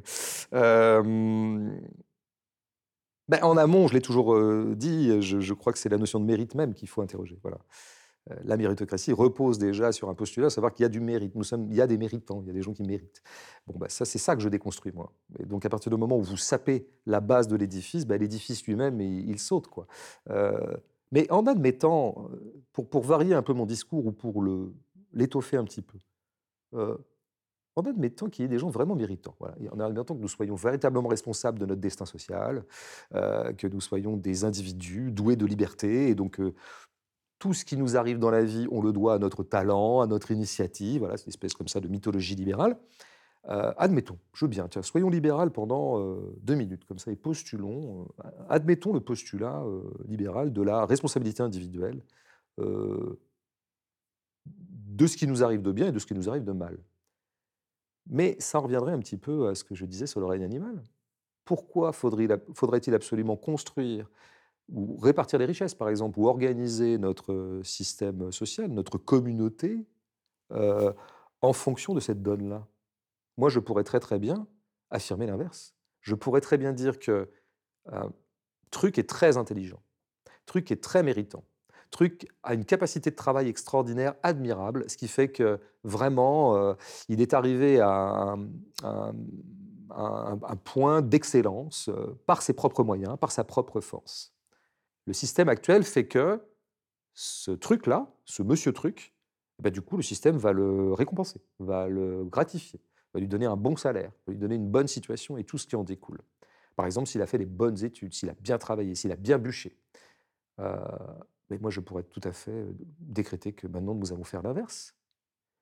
Nous allons identifier dans le corps social des gens qui vraiment n'ont pas de compétences, n'ont pas de capacité. C'est vraiment des nuls, quoi. C'est un petit peu comme les bourgeois les voient. Hein. Parce que le bourgeois, fondamentalement, le libéral voit dans le déclassé social quelqu'un qui a mérité son sort, qui est un faible, en fait. Il n'a pas de talent, il est con, il est bête. Bah voilà, donc il est là où, là où, là où son incapacité l'a mis. Euh, oui, mais moi, je décrète au contraire. Je décrète presque chrétiennement.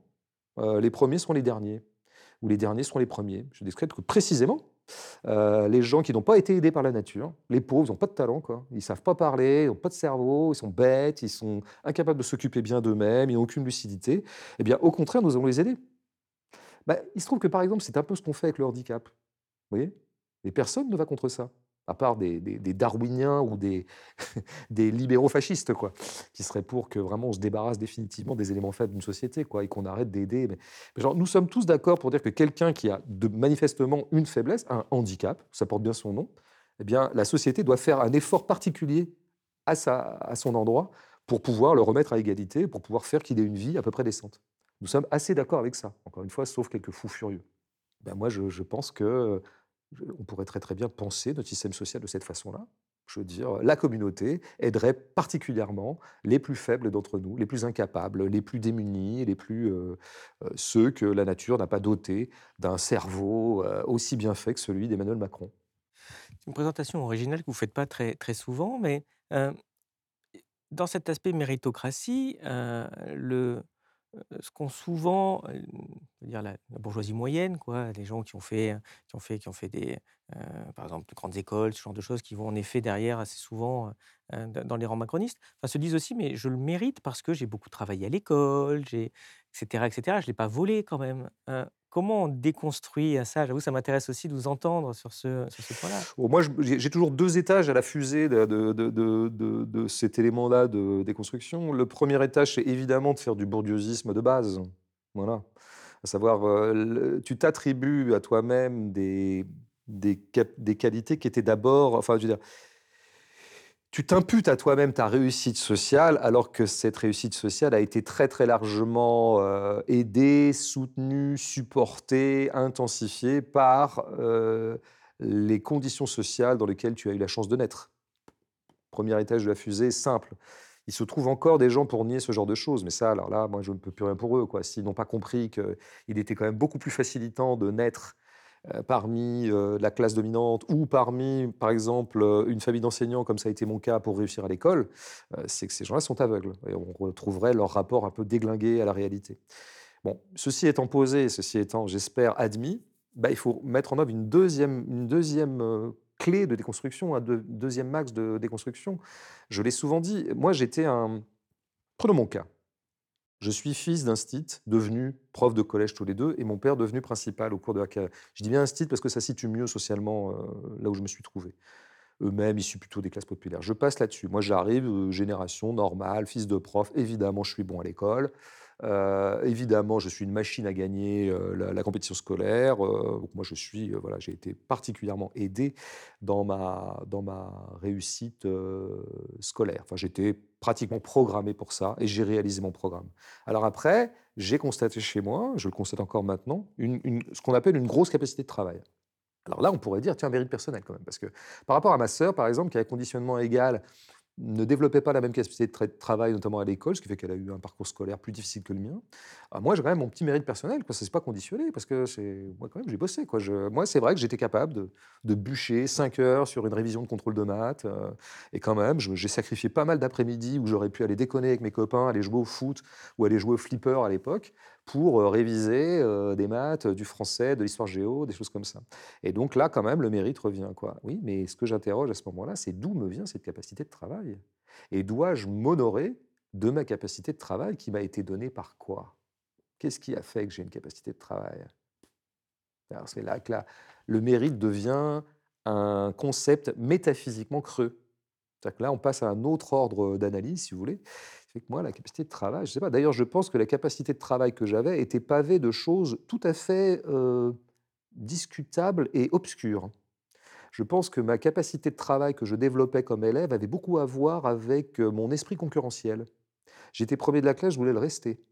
Je m'honorais de l'être. Je voulais un peu écraser la concurrence. Donc tout ça n'est pas très très joli. Et je pense qu'il y aurait autant de raisons pour la société de m'en blâmer que de m'en récompenser. Donc décidément, euh, euh, on ne peut pas euh, orchestrer ou décider ou découper le partage des richesses dans une société à partir de ce genre de concept. Ça n'est pas possible. Ça, se liquéfie sur place. Mais pour vous, ça veut dire aussi qu'on est à, à 100% déterminé? Est-ce que la volonté, ça existe dans ce cas-là, au point de vue sociologique, mais aussi peut-être philosophique? Bah, C'est bien que là, on monte un peu en philosophie. Donc, à la fois, je vais pouvoir y aller un peu, mais on va très, très vite voir mes limites dans le domaine. Mais ce que je peux dire quand même, c'est que oui, je crois que fondamentalement, mais ça, c'est mon côté un peu lecteur de Pascal, lecteur des jansénistes, lecteur des moralistes qui sont absolument implacables et intransigeants sur toute vanité humaine. ça, j'ai beaucoup lu ça et je continue à beaucoup les lire, et, d'autres qu'eux qui sont un petit peu dans la même lignée. Je crois qu'il n'y a pas de volonté humaine. Je crois qu'il n'y a pas de liberté humaine. Nous sommes effectivement absolument déterminés. D'ailleurs, je pense que philosophiquement, et pour être tout à fait conséquent, le déterminisme est absolu ou n'est pas. Dès lors que vous injectez dans un, une topographie globalement déterministe un peu de liberté individuelle, de responsabilité, en fait, c'est toutes les déterminations qui explosent. Donc le déterminisme sera intégral ou ne sera pas. Mais ce qu'il faut toujours bien préciser, c'est que nous sommes des créatures intégralement déterminées, mais par des déterminations complexes. C'est-à-dire que le système de détermination qui nous fait est extrêmement sophistiqué, à l'image des créatures que nous sommes. Et donc ça peut produire des singularités. C'est-à-dire que pour faire l'histoire du petit Bégodeau et tel qu'il est devenu, eh ben, il y aurait un peu ce que j'ai dit, fils de prof, issu un peu de la paysannerie, la Vendée, tout ça, et puis aussi, tiens, le punk rock à 15 ans, et puis, tiens, le football, pourquoi pas, et puis peut-être aussi son corps, et puis peut-être son foie. Et je suis aussi tout à fait déterminé par mon corps. Euh, je veux dire, j'ai des capacités euh, corporelles, d'ailleurs limitées, mais qui sont euh, tout à fait déterminées, dont je suis, que, que je n'ai pas pu inverser, que je n'ai pas pu infléchir. Donc, c'est tout ça qui fait un homme ou une femme, qui fait un être, et qui peut constituer des, individualités tout à fait singulières. Donc je, pense que les gens qui paniquent devant l'hypothèse du déterminisme intégral comme quelque chose qui abolirait la spécificité individuelle doivent se rassurer. nous avons des déterminismes tellement sophistiqués qu'ils produisent immanquablement des singularités. il n'y a qu'à voir d'ailleurs les individus. Nous sommes tous déterminés, mais nous sommes tous individués. Mais est-ce que c'est pas un peu dur pour les gens de se dire que leur réussite ne dépend pas d'eux? Sans doute, oui, c'est une, vraie, objection à l'hypothèse déterministe, qui n'est pas une, objection d'ailleurs ontologique, mais qui serait plus une, objection éthique ou une objection pratico-pratique. Ce serait de dire, mais comment les gens vont pouvoir se mobiliser, se lever le matin et faire des trucs, quoi, essayer de se, pousser un peu dans la vie pour faire des, belles choses. Hein? Je ne dis pas pour réussir socialement, faire des belles choses, avoir une belle vie, être des vivants des grands vivants, s'ils savent que finalement, s'ils sont absolument persuadés, qu'ils sont absolument déterminés. Bon, écoutez, en fait, ce dont on se rend compte, c'est que d'un individu à l'autre, entre celui qui croit fondamentalement au déterminisme intégral et celui qui n'y croit pas, au bout du compte, ça ne change rien dans leur activité. Pourquoi? Parce que c'est vrai que il suffit que j'y pense deux minutes pour être un déterministe intégral, mais en fait, mon corps, spontanément, continue à avoir la perception qu'il se doit à lui-même ses qualités donc en fait, ma position, elle est philosophico-politique, mais ma position existentielle est toujours de quelqu'un qui se dit, qui a quand même toujours en lui l'idée qu'il est quand même responsable de ses actes, euh, qu'il aura le sort qu'il mérite, qu'il aura le destin qu'il se sera construit. Et sans doute, effectivement, on a besoin de ça pour, euh, pour agir, parce que c'est vrai que si on se sent absolument dépris de toute forme d'initiative, ça finit par être un peu, euh, sans doute, désespérant ou démobilisant, j'imagine. Donc oui, je pense que ça, c'est la vraie grande objection au déterminisme, qui, à mon avis, ne change pas grand-chose finalement. Mais c'est bien sûr que nous avons tous besoin de croire pratiquement à l'idée qu'il y a quand même des méritants. En tout cas, il n'est pas né l'homme, il n'est pas né l'individu qui euh, se sera totalement dépris de ce sentiment-là, y compris d'ailleurs dans nos évaluations morales. Je veux dire, euh, il y a des gens, des fois, quand je m'emporte un peu, il arrive que je dise que tel artiste est admirable. Mais s'il est admirable, c'est qu'il est digne d'admiration. Et s'il est digne d'admiration, c'est que d'une certaine manière, ce qui nous reviendrait un petit peu à ce que je disais tout à l'heure de l'homme fort ou des, des, grandes figures qui peuvent se distinguer par moments, d'une certaine manière, je considère cet homme comme plus méritant que les autres. Euh, alors, où je, où retomberai un peu sur mes pattes, c'est qu'en général, les gens que moi je trouve méritants et, méritants d'être distingués ne sont absolument pas ceux que le jeu social dominant distingue. C'est-à-dire que moi, je ne trouve pas que Bernard Arnault euh, mérite distinction. Il n'y a, rien, a rien qui met pas de tête dedans. Il n'y a rien que je trouve admirable. Et il arrive à, l'inverse que je trouve tout à fait admirable des gens qui ne sont pas du tout gratifiés par le corps social. Donc c'est ça. On peut aussi jouer sur cette ligne de front. On en reviendrait à des choses plus classiquement politiques. Il y a quand même des gens qui fournissent un effort dingue, qui sont des grands vivants, qui sont des gens absolument aimables, absolument émouvants, et qui sont piétinés par l'ordre social. Voilà ce qui pourrait être un point de colère de gauche. Hein. c'est quand même de constater y a tout un tas de gens qu'on piétine et qui pour autant ne valent pas moins que les autres, quoi, et voire même plus. nous en arrivons à la fin de cet entretien. Merci beaucoup. Je vais vous poser notre question traditionnelle. Qu'est-ce qui, selon vous, est connu de peu de personnes et qui mériterait d'être connu de tous? C'est une question à laquelle il n'est pas très difficile de répondre, puisque dans la continuité de ce que je viens un peu de dire, euh, il se trouve que la, grande partie, une grande majorité des choses que je peux admirer, auxquelles je peux me référer euh, et dont je peux me nourrir, euh, sont méconnues. C'est-à-dire qu'en général, mes, suffrages personnels ne sont pas complètement alignés sur les suffrages, disons, majoritaires. Ça, j'ai connu ça notamment dans la culture musicale. Quoi. Quand, quand, vous êtes un fan de punk à 15 ans, bah, vous allumez votre télé, bah, il n'y a pas de punk dedans. Hein. On vous dit plutôt que c'est Jean-Jacques Goldman, le grand chanteur de l'époque. Euh, donc j'ai été habitué à ça et ça m'est resté. Et donc c'est à ce titre-là que j'aurais pu citer des écrivains que j'aime beaucoup, écrivaines, qui je trouve méconnus, des penseurs des, ou des gens.